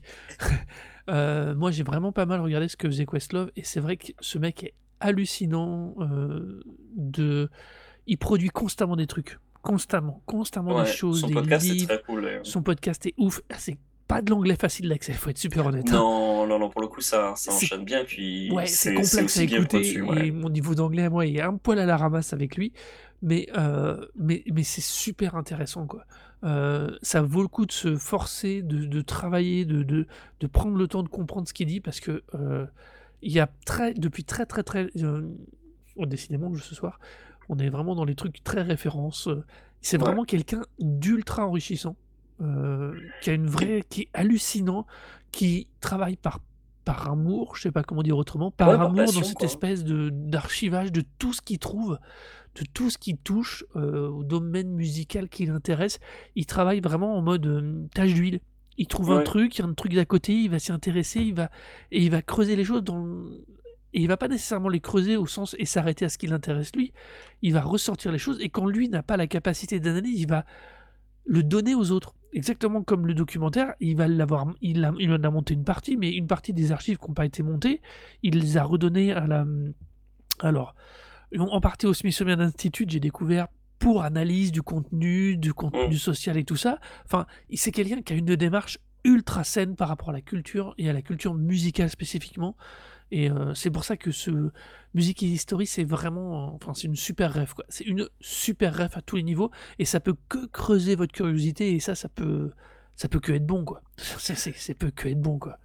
Je pense aussi, un truc aussi avec Questlove, c'est que c'est un peu un artisan. C'est-à-dire que dans le sens où, le, alors le gars d'ailleurs, a- en plus d'être dans The Roots, donc The Roots, c'est le, c'est le, le groupe qui joue tous les soirs avec euh, Jimmy Fallon, donc un comédien américain qui, a le- qui anime le Tonight Show, donc un des plus gros talk shows américains. Et en fait, il joue tous les soirs, quoi. Il est tout le temps euh, avec son groupe. euh, ils, ils font toutes les musiques d'intro et les musiques de, de, euh, de, de fin, de- d'interview et tout. Donc c'est vraiment un type qui est, qui est, qui est autant un artiste, mais aussi un, juste un artisan de la musique. C'est-à-dire qu'un un type qui, qui s'intéresse. hein. Et ça, ça se voit aussi dans son intérêt pour les musiciens, les musiciens de studio. En fait, c'est-à-dire qu'il ne s'intéresse pas uniquement aux artistes, aux gens Oui. qui sont sur la couverture, mais aussi toutes les personnes qui faire la musique, tous les musiciens qui sont invités, les, gens qui enregistrent, les studios. euh, et c'est justement en fait tout ce lien, euh, tous ces liens en fait qui tissent entre les, les- les musiciens, entre les disques, qui fait qu'en fait que le, son, son approche est, est très intéressante parce que justement il fait pas juste euh, une approche musicale qui se focalise uniquement sur une personnalité, en essayant de, de placer tout en fonction du prisme de d'un seul créateur. Tu dis Mais toujours en voyant comme- ma question Ouais. d'huile. Ouais, exactement comme. Enfin, bah, merci. Merci beaucoup. Mais juste euh, qu'il qu'il voit en fait en fonction de qui contribue en fait et qui, euh, qui amène des différentes choses. Donc euh, pour le coup, ouais, il, il est effectivement super intéressant et, et très enrichissant. Et le deuxième bouquin dont je voulais parler, Qui renvoie déjà en plus des trucs qu'on a déjà évoqués. exactement, c'est le bouquin des Beastie Boys. Alors, il est sorti en 2021, donc euh, non pardon, il est sorti en 2018. Euh, c'est le bouquin de musique et historique, sorti en 2021. Le bouquin de VCA, il est sorti en 2018, donc les gens euh, qui écoutent l'ont peut-être déjà lu. Euh, moi, j'ai mis un temps fou à y mettre parce que, bah, euh, voilà, il assez gros. J'avais un peu peur, j'imagine. Mais je me suis mis, je l'ai lu en entier. En fait, il se lit très facilement, je trouvais. Alors, par contre, il n'y a pas de version française, du coup, de, de prévu. Euh, enfin pas à ma connaissance. Autant musique et history, je, history, je pouvais le, je peux le voir comme étant traduit. J'ai vraiment du mal à imaginer que ça, ce sera traduit parce qu'il y a tellement d'illustrations, tellement de, de petits trucs, euh, à, de petits détails. C'est pas évident, je Alors, pense, puis à, à pour le coup, lui, reste relativement anecdotique sans être mesquin ou méchant. Il est un peu plus anecdotique. Hein. Alors, euh, bah alors, il est anecdotique pour, euh, parce qu'il s'adresse surtout aux fans des Beastie Boys, aux Ouais. gens qui veulent découvrir les Beastie Boys. Euh, par contre, voilà, si vous êtes amateur des Beastie Boys, j'ai l'impression d'être devenu encore plus fan des Beastie Boys après l'avoir lu. quoi. Oui, Euh, Oui. c'est un vrai, vrai bonheur en tant que personne qui, en tant que fan, en tant qu'auditeur des Beastie Boys, une personne qui, qui a toujours trouvé, enfin, pas toujours, mais qui, une fois que j'ai commencé à accrocher, je, je suis vraiment totalement rentré dans l'univers. Là, pour le coup, c'est des tonnes et des tonnes d'anecdotes qui retracent l'intégralité de leur carrière, de leur tout, tout, tout, tout début, euh, leur, leur, leur amitié, leur connaissance, parce que c'est aussi un- vraiment surtout un bouquin sur, aussi sur leur amitié, et particulièrement sur leur amitié avec euh, ben, le, le membre qui est, qui est des, des Beastie qui, est- qui disparaît, qui est disparu. Euh, donc, Adam Young, euh, qui, est, qui est mort d'un cancer, donc il y a, ben, je sais plus combien de temps maintenant déjà, peut-être Ah, 2016. 2016, ouais. Ouais. Et, euh, et le bouquin en fait retrace toute leur existence, euh, tous ensemble. Alors, plein d'anecdotes, vraiment plein, plein, plein d'anecdotes, euh, plein de trucs sur la, la, la, la culture de New York à l'époque, enfin, Oui. le, tout- toutes les histoires sur le, le- la vie, leur vie dans de Beastie, en fait, Adam Young et je crois que c'était Mike, Mike D, euh, dans un espèce de, de- d'appart qu'ils louaient dans un quartier un peu paumé, enfin pas paumé, mais genre peu douteux de, de New York. Juste Euh, avant la gentrification. fou. Ouais. ouais, ouais, ouais, juste avant la gentrification, tout à fait. Donc, du coup, ça, ça se tous louait pour une poignée de pain. Alors, même si une partie des Beastie, en tout cas, venait de, de, de milieux un peu euh, classe moyenne, euh, je crois que c'est Adam Horowitz qui, qui vient d'un milieu plus classe moyenne. Oui, oui, Bon, bah, ils, avaient pas. Ils louaient, mais ils n'avaient pas spécialement de problème pour louer, quoi. Sans Non, nécessairement voilà. travailler. On va être. euh, Globalement, faut ouais. être réaliste. Bah, c'est à l'époque où ils étaient déjà signés sur, Oui, en euh, plus, à titre sur Def Jam, strictement qui- perso, ils avaient déjà de quoi vivre. Voilà, exactement. Bah, d'ailleurs, parce qu'en fait, ils- même avant la sortie de, de- du, du disque sur Def Jam, en fait, ils, ils ont eu des singles, en fait, qui ont, très bien marché au niveau local. Mm. Donc, ils avaient déjà commencé à, à cultiver. D'ailleurs, il y a une anecdote assez très, enfin, vraiment très drôle. Avant la, la, la signature sur Def Jam et l'enregistrement de, de l'album, donc de Listens to Heal, c'est que ils avaient donc un single qui a très bien marché au niveau local. Et en fait, euh, un jour, quand c'était très très très jeune, euh, je crois que c'est Mike D, non peut-être Adam Horowitz, qui était euh, chez une pote. Et il était avec elle, tranquillou, il chillait dans son appart. Et en fait, la télé était allumée de l'autre côté. Il regardait pas la télé, mais juste ils ont entendu, en fait, il a entendu leur morceau à la télévision. Il se dit, c'est genre, Adam Horowitz. Ouais, c'était Adam Horowitz, il a entendu ce morceau à la, à la télévision, il était genre putain mais qu'est-ce qui se passe? Et en fait c'est une publicité de British Airways Mm. qui avait exploité leur morceau. Donc la première réaction, réaction c'est de dire genre ah, putain c'est trop cool, putain il y a notre musique qui passe à la télé. Et la deuxième réaction immédiate ça a été genre hey, voilà où est l'argent là? Parce qu'on nous a pas demandé notre, notre avis. Et donc du coup ils ont reçu chacun de 10 000 dollars en fait. hein Oui. de British Airways pour faire genre ok on s'excuse euh, voilà, voilà voilà les droits pour votre morceau et donc en fait avec les 10 000 dollars ils ont pu s'acheter des trucs dont la boîte à rythme qui leur a ensuite servi pour créer les morceaux de License to Heal Oui. Euh, donc il y a vraiment plein de anecdote. ouais c'est vraiment fou quoi donc il y a vraiment plein plein de petites euh, petites anecdotes comme ça euh, plus ou moins euh, révélatrices on parle un peu aussi de leurs collaborateurs, autant décédés que encore vivants, donc le- le- le- la relation avec Mario Caldato, euh, le, leur relation avec euh, Bismarcky, euh, qui a une citation dedans qui est d'ailleurs absolument hilarante, puisque c'était aussi un type qui était kleptomane, et, euh, et qui, qui s'en cachait absolument pas, puisque euh, sa réponse paraît-il traditionnelle euh, quand on lui demandait genre hey, est-ce que t'as pas vu tel truc? C'était de, répondre genre si tu l'as pas c'est que je dois l'avoir. Le mec se cachait jamais de piquer les trucs pour savoir qu'en foot donc si tu venais lui voir en disant genre hey, tu m'auras pas piqué un truc mais genre oui il y a des chances ouais. Euh, donc ouais Bien, plein euh, plein par rapport à ce bouquin, il y a une, j'ai lu une review rapide qui disait le truc pour moi qui est le plus intéressant, c'est euh, c'est pas euh, c'est pas juste une lecture, c'est une expérience de oui lire ce fait. bouquin. Et je trouve que, alors c'est un peu caricatural et un peu simpliste, mais il y a quelque chose d'assez juste dans dans l'approche vis-à-vis de ce bouquin où c'est vrai que il faut- si t'es pas fan des Beastie Boys, si t'as pas envie d'en connaître un peu plus, tu vas juste te faire chier. Faut être clair, hein, oui non il y a des chances oui. non Mais non si t'es un les fans tout petit peu intéressé aux Beastie Boys, il y a de quoi. euh, c'est vraiment une, il y a un côté expérience parce qu'en plus, euh, pour le coup, là, tout à l'heure, je disais que l'anglais de, de Questlove dans son podcast est un peu hardcore à écouter quand t'es pas vraiment super fluent. Autant là, pour le coup, c'est assez cool à lire. C'est pas complexe et euh, enfin, c'est pas. Alors, c'est, c'est- si, c'est, enfin, c'est très bien écrit, mais c'est pas un anglais compliqué, on va dire. C'est pas. non non c'est euh, pas ils sont c'est pas largement euh, c'est abordable. pas littéraire quoi ouais Voilà, et le, du le- coup, tu as vraiment la sensation d'être dans cette histoire, quoi. Et oui tout j'aime fait bien, cet- j'aime bien cet angle. Et c'est d'ailleurs en fait l'angle que eux ils prennent par rapport à la manière dont ils s'adressent au lecteur, c'est Ouais. que ils s'adressent au lecteur en fait en partant du principe que les gens qui liront sont des gens qui ne sont pas vécus, qui n'ont pas vécu à leur époque en fait. Et donc du coup ils essaient d'expliquer à chaque fois, à chaque fois, euh, donc pas le, le mot vocabulaire, mais par exemple euh, euh, la technologie ou les, les différences en fait de, de technologie, de dire genre bah à l'époque on pouvait faire que ça comme ça quoi, en expliquant genre bah ouais euh, il n'y avait pas tel truc, tel truc, donc du coup on devait faire, euh, tu devais faire des mixtapes comme ça, tu devais programmer uniquement en faisant ça. Euh, plein de choses en fait qui font que le, le disque est, je trouve très, enfin le bouquin est très abordable en fait euh, pour des, des non-connaisseurs musicaux parce que justement il permet de, découvrir une, de la culture new-yorkaise, la culture musicale de l'époque. Donc il faut être intéressé par tous ces aspects-là, mais justement ça, offre plein de portes d'entrée. Après quand on est amateur des Beastie Boys, il y a aussi pas mal de choses qui sont super intéressantes dans la manière hein, d'où ils racontent les événements, puisqu'ils font preuve d'autocritique. C'est aussi un, bouquin qui leur permet aussi de revenir sur des trucs qu'ils ont fait où ils en sont pas forcément très fiers.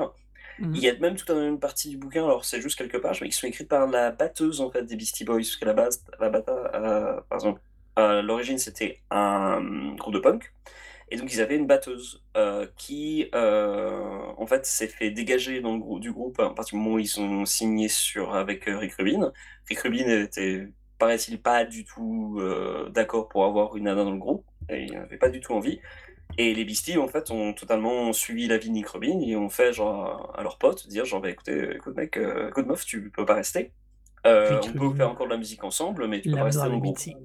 Ouais, et du coup, ils se sont comportés comme des sales cons, mais c'était des, des, des gamins, quoi, mais ils se sont comportés comme, comme Des des sales sales ouais. gosses, voilà.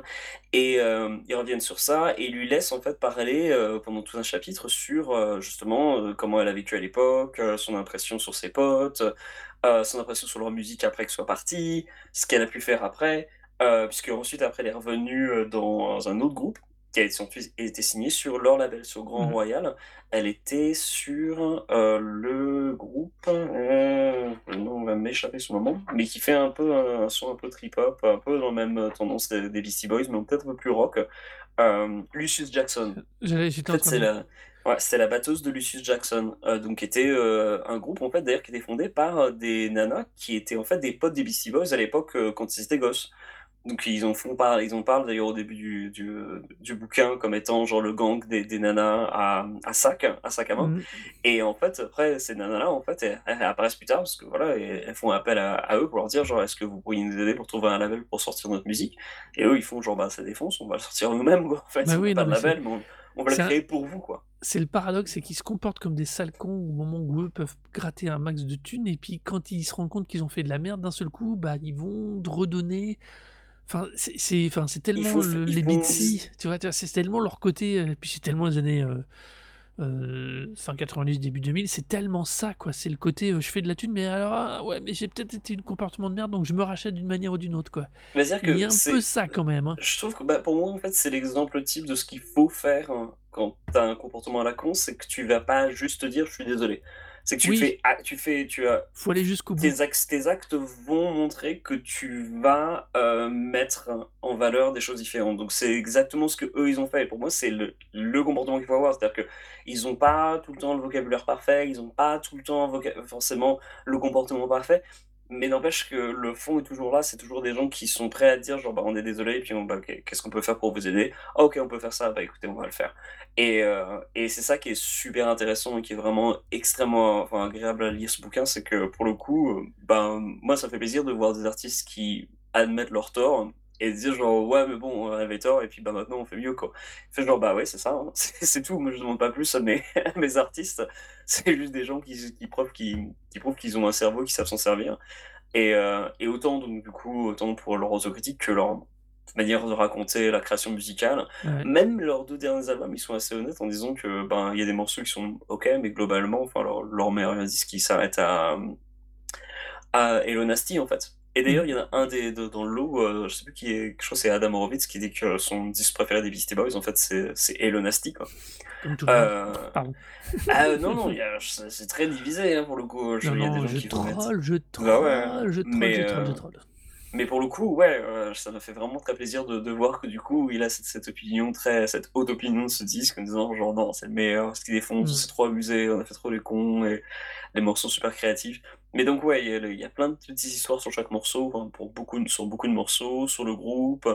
Heu, tout n'est pas dedans, hein, ceci dit, si, heu, ça vous intéresse d'en savoir encore plus sur les Beastie Boys, il y a le bouquin sur Paul's Boutique qui était sorti dans la collection 3 tiers, donc j'avais déjà mentionné plusieurs fois, mais hem, le bouquin sur Paul's Boutique, en fait, revient sur encore plus d'anecdotes sur, le groupe et l'enregistrement Paul's Boutique, notamment une anecdote d'ailleurs qui qui est dans le bouquin, heu, de 33 tiers sur Paul's Boutique, puisque le l'album Paul's Boutique a été enregistré dans un une chambre d'hôtel, enfin en partie. Et Ah ouais? heu, dans sa chambre d'hôtel, c'était un hôtel, heu, 3 enfin très chicos et autres et en fait, ils se sont fait faire des lance-œufs, parce qu'ils étaient en fait face à un club de de comédie. Et en fait, heu, ils avaient un lance-œufs et donc ils balançaient des œufs en fait, sur la tête des gens depuis leur chambre d'hôtel et en fait, heu, ce qui est mis aussi dans le bouquin, heu, c'est une preuve de la de la la véracité de cette anecdote puisque à l'époque, comme c'était un hôtel très chicos, ben, le et que c'était des des clients de luxe, ben, le le service de l'hôtel pouvait pas aller les voir en disant genre: «Non mais arrêtez de faire le con, heu, sinon vous vous faites dégager». C'est pas que ça c'est pas le genre de choses que tu peux dire à des gens qui payent très cher et qui sont restés là, en fait, pendant au moins 2 mois donc c'est pas tu peux pas les faire dégager. En revanche, ils leur ont filé une petite note qui leur disait qui disait explicitement: «On a eu des plaintes par rapport à votre par rapport à votre, hem, à votre fenêtre. Si vous souhaitez qu'on intervienne pour faire en sorte que la fenêtre aille mieux faites-le savoir». Mais genre on n'adresse pas du tout le problème de dire: «Vous faites les cons». Des gens on a eu des plaintes au sujet de la fenêtre juste, donc s'il y a un problème avec la fenêtre, faites-le savoir, quoi. C'est grandiose, quoi. Pour le coup, l'anecdote que moi j'avais lue, je me disais genre: «Bon, ils exagèrent peut-être un petit peu». Dans le bouquin, tu as vraiment une une photocopie de la de la note envoyée par l'hôtel s'excusant pour la fenêtre, quoi. Donc heu, il y a plein d'anecdotes, en fait, qui trouvent confirmation, d'autres qui sont pas forc qui sont laissées de côté parce qu'elles sont heu, mis ailleurs, mais donc du coup, il y a plein, plein de choses à découvrir, plein de petits trucs, plein de de de de petites histoires sur autant la musique que que les Beastie et globalement sur leurs potes, en fait. Parce que c'est vraiment un Ouais. sur leurs potes disparus. C'est un peu le le le truc le plus le plus triste, en fait. Moi, vers la fin, j'avais même sachant que, bah, au bout d'un moment, ils avaient parlé de la disparition de leurs potes, Mmh. heu, j'avais un peu l'estomac noué, en fait, en arrivant vers la dernière page que j'attendais tout le temps à chaque à chaque page en me disant genre: «Bon, bah, un moment ou un autre, je vais arriver au moment où il disparaît», tu vois? Et Il y a un côté très si bilan au à ce bouquin, au final. ah, c'est un vrai bilan Ouais. pour le coup, puisqu'ils ils font plus de musique ensemble, enfin, s'ils en font, ils le font plus sous le nom de Beastie Boys, donc oui, c'est clairement la conclusion, quoi. C'est vraiment le dernier ouais. truc qui je pense qu'ils qu'ils ont à faire sur ça et hem et ouais, c'est un peu une logie funéraire de leurs potes aussi, hein, tout simplement Oui, et et pas faux. et en ce sens, heu, c'est aussi un disque qui même s'il est très drôle à lire, on vous en ressortait un petit peu tristou en disant genre putain c'était une belle époque et, et c'est vraiment triste qu'il soit disparu aussitôt quoi. C'était pas Euh, avant, mais c'était bien quand même. C'est voilà, c'est ça. Mais c'est exactement ça. C'est-à-dire que euh, ils, ils en tirent pas la conclusion de dire euh, genre que c'était les meilleurs, mais ils ont peu envie de dire genre on a passé quand même de bons moments. Quoi. Et, euh, et je trouve que c'est un, super bouquin pour, pour retracer ça et pour tirer cette conclusion. Je pense que si vous avez envie de vous sentir bien avec des et de, de, de partager un bon moment avec des gens qui vous donnent l'impression d'être vos meilleurs potes en fait pendant au moins 500 pages, lisez le bouquin des Beastie Boys. Voilà, donc euh, c'est- tu m'offres une transition parfaite entre le vieux, enfin les anciennetés, le, le- le côté un peu euh, c'était mieux avant, mais dans de façon positive, avec mon truc en plus à moi qui est l'inverse. C'était mieux avant, mais on, non, c'était pas la peine de les ramener. Euh, ouais, ouais, je suis ultra dur là, je vous préviens. Euh, parce que je vais vous parler, on est, euh, quand cette émission va sortir, nous serons à peu près mi-juillet, nous serons après le Hellfest, et j'ai du coup, je me suis penché sur le line-up du Hellfest. Et comment dire, est-ce que j'ai frôlé la dépression? Oui. Est-ce que j'ai frôlé l'exaspération? Oh là là, plus que ça.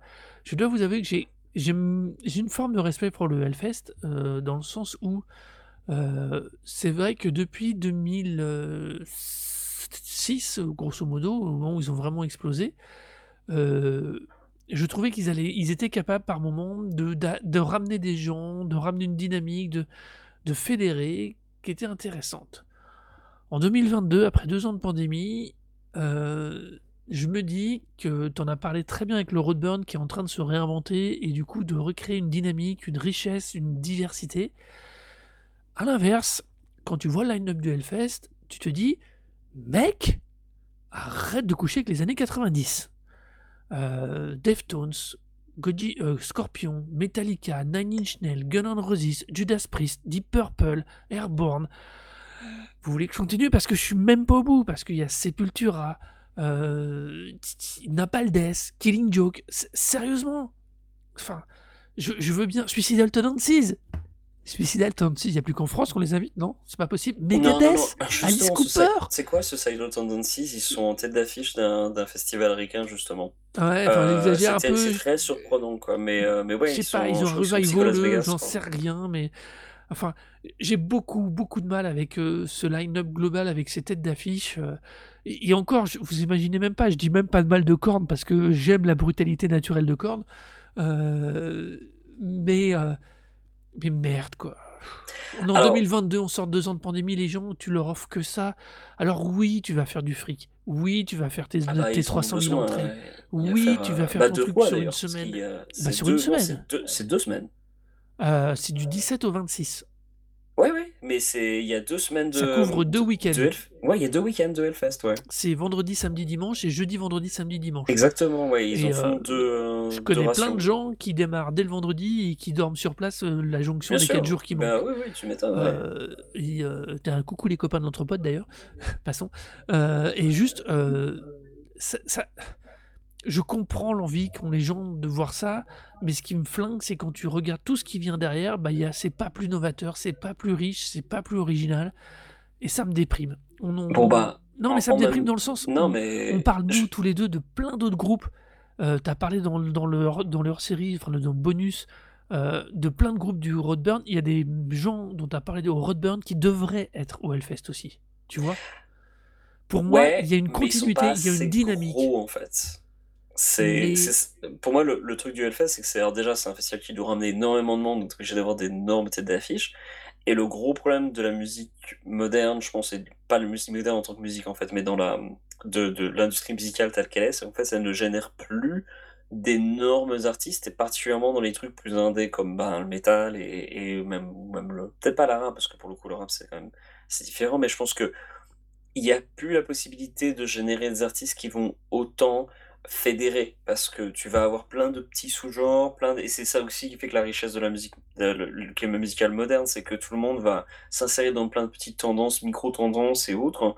Euh, les gens sont peut-être peut-être plus ouverts musicalement, mais ils vont aimer plus plein d'artistes éparses en fait. Et c'est plus difficile de trouver des artistes qui vont, qui vont fédérer. Et c'est pour ça que l'approche du Roadburn, en fait, pour moi, fait beaucoup de sens dans ces musiques-là, musiques-là parce que là, t'as plus de tête d'affiche au Roadburn. Ouais, Tu mais viens pour une, une direction artistique, mais tu viens pas pour des têtes d'affiche. je suis d'accord avec toi, mais quand, enfin, les gens viennent encore pour. Alors, je pense que les gens viennent pour le Hellfest. je suis d'accord avec toi, Euh, mais attends, les attends. artistes, Je, l'entends ta démarche, mais il y a un moment quand tu fais une ouverte, quand tu fais euh, le samedi 25, tu fais Guns N' Roses, ensuite Airborne, putain, mais merde, tu balances pas Miles Kennedy, Miles Kennedy and compagnie, on en a plus rien à foutre en 2022, faut être super honnête, euh, je suis un peu dur, mais mets des trucs plus intéressants derrière. Quand tu es capable de drainer sur tes scènes principales euh, des gens comme ça, enfin, Judas Priest, quoi. 50 Alors- ans d'heavy metal. Alors, Judas Priest, même, quoi. euh, je regarde un petit peu les, les, les groupes qui sont avant. C'est vrai après. que globalement, euh, par exemple sur la Warzone, le Ouais. groupe peut-être un des plus les plus jeunes qui va qui va être sur l'affiche, c'est Higher Power, tu vois, c'est assez jeune, Ah, mais c'est vrai que ils les sont au même niveau que. Oui, mais Higher Power, tu vois, ils sont ils sont plus jeunes que moi, tu Ils vois, sont ils perdus sont euh, où euh euh, ils sont alors sur le 17 par exemple, je regarde un petit peu par par par an, parce que moi j'y vais pas de Hellfest, donc du coup pas je connais pas bien l'affiche. Oui, Mais genre ils, sont, Higher- ils sont derrière Suicidal Tendencies. Exactement. Euh, ils sont euh, au tout début, mais voilà, c'est un groupe qui est sur cette affiche-là et euh, ils sont pas, ils sont encore assez jeunes. Mais ils sont mais ils super sont, tardifs en ils sont, ils, bah, ils sont au tout début quoi. Alors après, quand tu regardes, soit sur la vallée, c'est vrai que voilà, Elder par exemple, ça va pas être ou Abrahama, Abrahama c'est français, je dis pas de bêtises. Euh, Elder, c'est pas si vieux que ça. Bon bah voilà. Euh, Gatecreeper sur l'altar, euh, c'est aussi très très très cool. Pareil, Unforced, c'est Unforced, ils ont encore Tu je crois de un seul album. Sérieux, qu'est-ce qu'il fout là? Ah, mais Perturbator, en même temps, ça marche très bien le milieu métal. hein, moi, Ouais, mais. enfin, Ah, bah oui, mais en même temps, alors, le je... en revanche, alors, tu vois, moi, je fais mon vieux conversé, quoi. Filez-moi Ah des ouais, nouveautés, bon. quoi. Bah ouais, ouais, je sais bien, bah après, T'as une capacité d'un. de- Turbator, de- ça fait longtemps qu'il qu'il qu'il tourne dessus, quoi. Ouais, mais t'as une capacité à, à offrir euh, une ouverture sur tellement d'autres trucs et que tu te contentes de rendre Napalm Death. Ils ont, ils ont remis Napalm Death, quoi. Ah bah oui, mais en même temps, Un eh, dimanche veux- en fin de festival, quoi. Mais c'est juste. Mais tout mec, le monde est défoncé, groupe- mais ok. mais- Non mais attends, tu veux un groupe de grindcore et tu veux un groupe de grindcore qui soit assez connu. Il y a, il y a quoi comme un groupe de grindcore qui Ouais, peut mais- être capable de faire une tête d'affiche? A que Napalm. hein. Enfin, si, avait Cite-moi-en un autre. bon. Je suis sûr que t'en as un autre en tête tout de suite. Non mais attends, vite fait Carcass quoi, mais Carcass ils Bah sont voilà. aussi sur... Ben oui mais Carcass ils sont après Napalm. C'est ah oui, c'est vrai, ils y sont pour une fois. Exactement, tu vois, ils sont Mais à tu vois. Euh, voilà, Ouais, mais c'est perdu dans le line-up. C'est perdu. Enfin, ce, na- ce eh, line-up me on a quand déprime. même, on a quand même Blinding Quotation sur le, la même, euh, même journée que Napalm Death. Hein, euh, ouais, limite, honnêtement, euh, l'altar, là, c'est quasiment l'altar du dimanche 26, c'est quasiment la meilleure prog. Hein. Oui, bah après, la, la, la vallée, c'était souvent le, le refuge de beaucoup de monde. Et pour le coup, je regarde un petit peu euh, qui est-ce qu'il y a comme autre truc. Parce qu'il y a Inter, Inter Arma, par exemple, euh, le même jour que Killing Jokes, c'est très cool, Inter Arma. Euh, ils n'ont pas beaucoup d'albums à leur actif et c'est vraiment très bien. Euh, bon, Manx Mancher, ils sont quand même euh, juste en dessous de. Jerry Cantrell, hein, donc euh, forcément. Bah oui, mais en même temps, enfin, c'est pas, c'est pas jeune jeune, ça fait plus de 10 ans qu'ils sont là, tu vois, mais, ouais. mais tu vois, effectivement. Et si par exemple, t'as et, et Williams qui est sur la même, euh, euh, qui est le 24, sur euh, la même, euh, sur la vallée en fait, hein, juste en dessous de New Oui. Model Army. Et, et Williams, c'est une chanteuse anglaise qui, a, un- qui a un backing band qui est plus post-rock. Et pour le coup, bon, c'est pas, c'est pas une révolution, tu vois, mais c'est plus jeune, tu vois. Et ouais, elle est au même niveau, ne- n'empêche, que Godflesh, donc les légendes du metal indus anglais de il y a quasiment 20 ans. euh, qui sont là. Slift, qui est aussi euh, sur la vallée le jour d'après, juste en dessous de Converge avec le. Ouais, Alors, en revanche, Mayon Private Alaska, euh, Bah qui, ouais. qui fait son retour, ça par contre, c'est très triste. c'est- à déprimer, ça, franchement. Tu vois, tu vois, le problème, c'est ça. même. Et quand t'as des pépites paumées au milieu de n'importe quoi. En même temps, le, le Hellfest a toujours été un peu comme ça, j'ai l'impression. Enfin, moi, j'ai fait qu'une seule journée du Hellfest en 2010, et euh, je venais juste pour les groupes dans la journée, Il y a toujours eu, il y a toujours eu quelque chose de, il y a toujours eu des grandes têtes d'affiche. Faut être super honnête. Hein. Ah bah, c'est Euh, ça, Korn, hein, est, c'est- Korn est sûrement des clients les plus euh, réguliers du Hellfest. Korn, je- tu veux, il n'y a pas de souci. Mais je trouve qu'au début, euh, je suis désolé, il- c'est un des premiers à avoir mis en euh, Gojira en 2006 à l'époque. C'était super intéressant de les mettre là, tu vois. Mm. En 2006, Gojira, c'est intéressant. En 2022, Gojira, c'est une con. Enfin, tu, enfin, je, je excusez-moi, je suis un peu psychos, mais tu vois ce que je veux dire? Il n'y a pas ce côté, euh, il y a plus cette, cette espèce de d'envie de pousser d'autres trucs derrière, quoi. Et c'est ça qui me chiffonne le plus, quoi. Et, euh, Et non, mais ça me chiffonne super grave parce que euh, parce qu'après deux ans de Covid, ils avaient une occasion de ouf de pousser des choses. Et ben il y a plus cette, euh, je trouve qu'il y a plus cet appel d'air vers des nouveautés dans même dans les line-up, dans aucun des line-up. C'est ça qui me, me déprime le plus, c'est que je trouve qu'au finalement on n'a que des groupes établis, même à une petite échelle quoi. Bah, après, le Hellfest, c'est quand même des plus gros festivals européens, donc j'imagine qu'ils voulaient aussi faire en sorte de justifier leur, euh, leur, euh, leur réputation en fait en, mettant des, gros gros noms en fait euh, qui puissent ramener facilement de l'argent dans les caisses puisque bah, ils ont besoin de se renflouer les caisses. Après, j'aurais peut-être aussi tendance à dire aussi que le Hellfest, de toute façon, je pense que les gens viennent de toute manière. Euh, le Oui. festival quand même l'a bien prouvé avec des, festi- des, des affiches qui sont euh, sold out euh, uniquement avant même la- l'annonce de l'affiche. les gens viennent pour le Hellfest quand, en ayant confiance. Alors peut-être que les gens aussi ont confiance parce qu'ils savent que les groupes qu'ils vont avoir sont des groupes qui vont leur plaire. Bon, bah du coup forcément tu, tu Ouais. continues à enchaîner un peu ce qui Tu se fait joues la déjà. parce que, sécurité, bah, quoi. Voilà, tu joues la sécurité parce que tu veux pas décevoir les gens qui viennent en, en pensant avoir accès à ça. Après, je trouve que le Roadburn, justement, après, c'est beaucoup plus petite échelle, hein, c'est vraiment beaucoup, beaucoup, beaucoup plus petit, hein, le Roadburn. En comparaison, Ouais. un groupe comme King Gizzard, par exemple, je pense que c'est trop gros pour le Roadburn, tu vois, maintenant.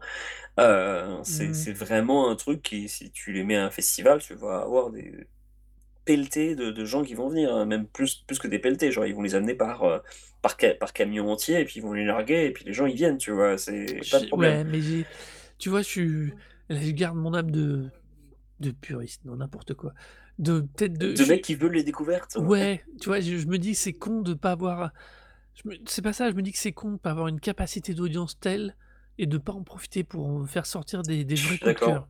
Mais Ouais. c'est ça le truc, parce que tu veux, il y a quelques, comme je dis, il y a quelques années, t'avais le line-up, t'avais les gros têtes, les grosses têtes d'affiches, ça t'amenait le monde, ça t'amenait le chiffre. Et derrière, dans la suite des, des soirées du line-up, que ce soit le main stage ou à l'époque dès, dès que la vallée est apparue, t'avais d'autres groupes, des groupes plus originaux, des trucs, des, des vrais choix éditoriaux, on va dire. Et là, euh, euh, que ce soit la vallée, le, la Warzone, enfin, il n'y a rien qu'on connaît pas déjà. Tu vois, il n'y a pas de truc qui soit pas novateur. Il n'y a rien qui change. Enfin, non, je, je- je suis très, j'ai l'air hyper vieux con là, c'est une catastrophe. hein. mais euh, Non, mais je pense que alors le, le pire, c'est que à côté de ça, il y a un truc que j'aime dans le Hellfest parce que le hasard fait que euh, le père d'une des, le père d'une cop- d'une copine à ma fille emmène son fils aîné à lui au Hellfest le dimanche 26 parce que lui ça fait 20 ans qu'il va voir Metallica et là ils sont au Hellfest et le fils il vient d'avoir 18 ans donc il l'emmène pour la première fois au Hellfest. Tu veux j'adore cette logique mais je trouve, sûr, mais je trouve que justement à ce moment-là après Metallica il faut lui proposer autre chose. Tu lui balances pas Avatar quoi bordel Non, j'avoue, il faut jamais proposer Avatar à qui que ce soit. en Voilà, fait, tu- une- vois ce que je jamais veux dire, tu vois, c'est jamais, ça. Jamais, c'est Et. Maximum Hormone aussi. puis hein, Ugly Kid Joe. Ugly Kid Joe quoi Ugly Kid Joe, ouais, en plus. euh, tu sais que 2022 Ugly Kid- merde Tu sais que Ugly Kid Joe, ils avaient fait, je crois, deux dates d'affilée à Londres euh, il y a, y a 3-4 ans. quoi. J'étais tellement surpris de dire, genre, putain, il y a des gens qui viennent voir Ugly Kid Joe, ils doivent avoir, genre, deux singles, quoi. Ils sont toujours pas descendus Ah, de leur genre- montée en acide quoi ouais, un truc de ouf. mais bon Mais le, après le Hellfest, euh, c'est quand même un festival qui est organisé par un. Enfin, à la base, c'est un festival hardcore. Les... Même si je pense qu'il s'est un peu plus ouvert maintenant, bon, il se fait aussi pas mal aider pour, pour les programmations. Mais quand tu regardes, en fait, je pense la Warzone, c'est peut-être un peu plus les, les trucs qui sont qui montrent un peu la, la nouvelle. euh, ouais alors c'est une ça, méga, voilà. la- Donc- méga lège donc- hein. Ouais, bah après, t'as Worst Out, les petits français de Worst Out. ouais ça c'est sympa ça c'est des amis aussi à moi, donc Mais donc, qui sont. Ouais, ouais, ils se défoncent, ouais. Mais euh, donc ils sont, ils sont au Hellfest, ils sont bah, alors, tout début donc, euh, de la journée du 22. Euh, donc c'est vraiment le premier groupe à jouer le, le 22 sur la, la Warzone. Donc je sais pas combien de gens ils vont jouer, mais en tout cas ça c'est cool. Il y a aussi Glassbone le, le jour d'avant qui je couvre, qui est aussi un très bon groupe de hardcore français. Jesus Peace qui est aussi sur le même jour euh, que donc le troisième jour de la première semaine, le 19. Euh, ça se défonce Jesus Peace, euh, groupe de, de hardcore un peu ouais mais tu beatdown, vois un peu, un peu neurosis. faut tellement creuser dans la prog quoi C'est bah faut aller sur les, les débuts de journée en fait. ouais ouais c'est ça c'est ça que je c'est- trouve les nouveaux groupes, ils sont, ils sont là, hein. ils sont plus vers le début de journée.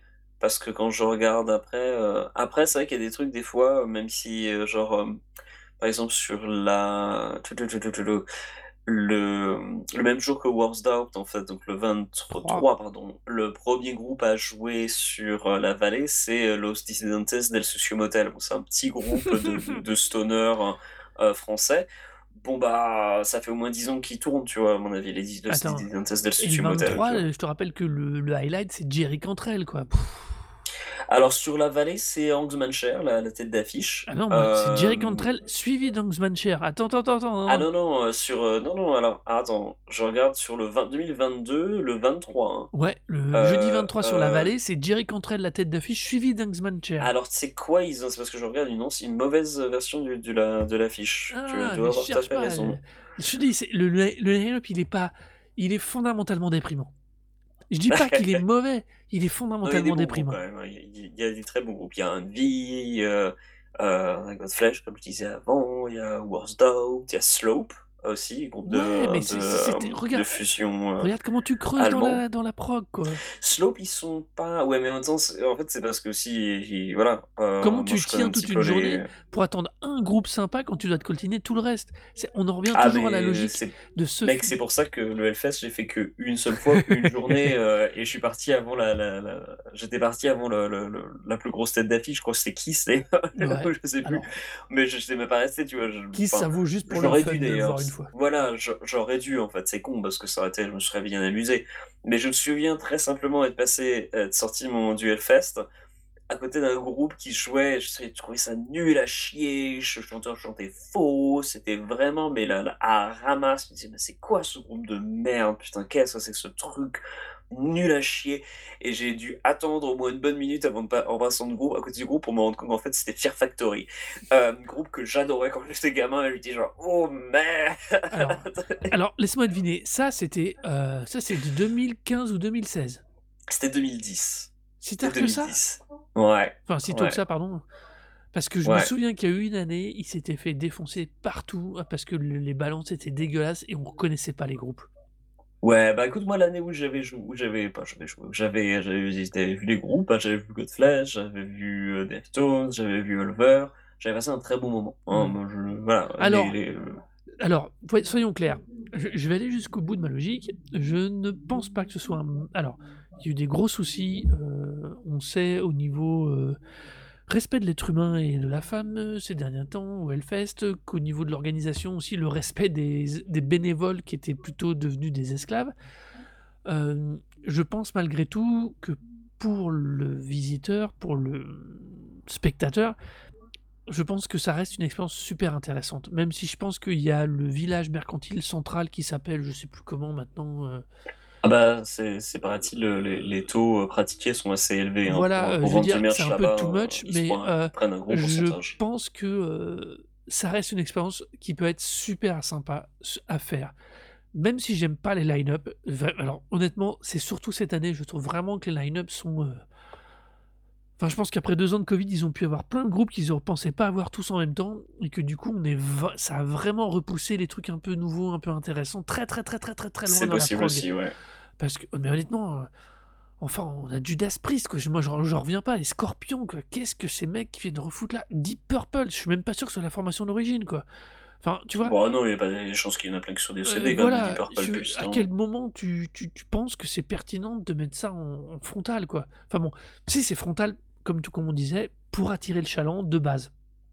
Ah Pourquoi oui, pas pour le coup. euh, et c'est toujours la question. Après, c'est une expérience. hein. Je pense que, euh, comme je l'évoquais pour le, le père de l'ami de ma fille, d'une des amies de ma fille, c'est vrai que c'est. J'imagine que ça peut être super sympa. C'est un cadre super safe, super contrôlé où tu peux voir les choses. Euh, aller voir Ministry qui suit Nine Inch Nails, ça peut être super fun quand t'emmènes euh, euh, ton, ton jeune ado pour le voir, pour lui faire découvrir autre chose, quoi. Tu vois, il y a un axe sympa. C'est dire très marrant d'aller voir, de, de penser qu'on puisse enlever ses, emmener ses enfants voir Ministry à une époque où, euh, quand ça, ça tournait leur début, Ministry, c'était clairement pas l'endroit où tu emmenais tes enfants. C'est ce décalage-là qui est à la fois, moi, me fout en rogne, mais en même temps, euh, je trouve indire- indirectement, c'est la force et la qualité du Hellfest. Tu vois il y a, il y Moi, ça m'agace parce que, en tant, parce que strictement, en, en ayant envie de découvrir des trucs, ça m'agace de voir un tel déploiement de moyens qui permet pas, du coup, de pousser des trucs vraiment plus originaux, de, de, de tenter le coup.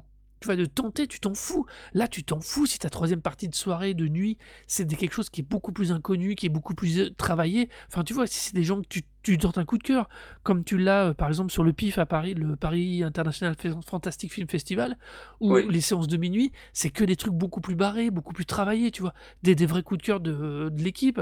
Là, c'est vachement sympa. Eux, non. Là, cette année, j'ai vraiment l'impression qu'après deux ans de Covid, ils ont ils ont tellement accès à des groupes qui viendraient peut-être pas nécessairement, enfin, tu vois, ce serait plus compliqué. Euh, Tu vois là, quoi. Et donc, du coup, ça repousse les trucs vraiment originaux un peu plus loin. Mais bon. On va peut-être pas non plus s'étendre plus longtemps sur mon coup de ralage, euh, qui est pas, finalement, euh, je le finis pas en vrai coup de gueule, quoi. Je suis content. Je suis pas que négatif. En fait, c'est pas, en fait, c'est pas si nul, c'est juste que ce sera plus beaucoup plus cool. Ouais, ça pourrait être tellement plus cool. C'est ça le truc, c'est que ça pourrait être tellement plus cool. Tu as raison. Tu as raison, ça pourrait être tellement plus cool. Je crois que c'est sur ces quelques mots que nous allons finir cet épisode. Euh, on espère qu'il vous aura plu ou pas. Euh, en tout cas, n'oubliez pas que vous pouvez retrouver nos playlists sur Tidal et Spotify. Je vais la mettre à jour sur Spotify. J'ai déjà commencé, mais j'ai pas fini. Je suis très très très à la bourre. Euh, je redis un merci à, mon, à Laurent Doucet, mon cher frère, qui nous a fait le générique euh, du podcast depuis un an et demi, qui nous sert.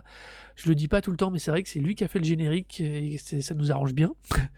Merci Laurent. Oh. Euh, venez donc nous dire ce que vous pensez du générique et de l'émission sur Recosic, R-E-K-O-Z-I-K, ou sur nos Twitter si moi je parle trop, je suis trop un vieux con. C'est Arnaud Doucet, A-R-N-O-D-O-U-C-E-T. Et euh, sur mon euh, Twitter, euh, H-O-R-O-R-O, si vous voulez que je répète la prononciation de King Gizzard and the Lizard Wizard, que je vous apprends un peu comment prononcer. Et puis toujours le, le, le site d'Alien Distortion, si vous voulez des chroniques, plus de chroniques, plus de chroniques. Voilà, on vous souhaite une bonne euh, fin de journée, soirée, enfin le moment où vous l'écoutez, et on vous dit à très vite. À bientôt, bisous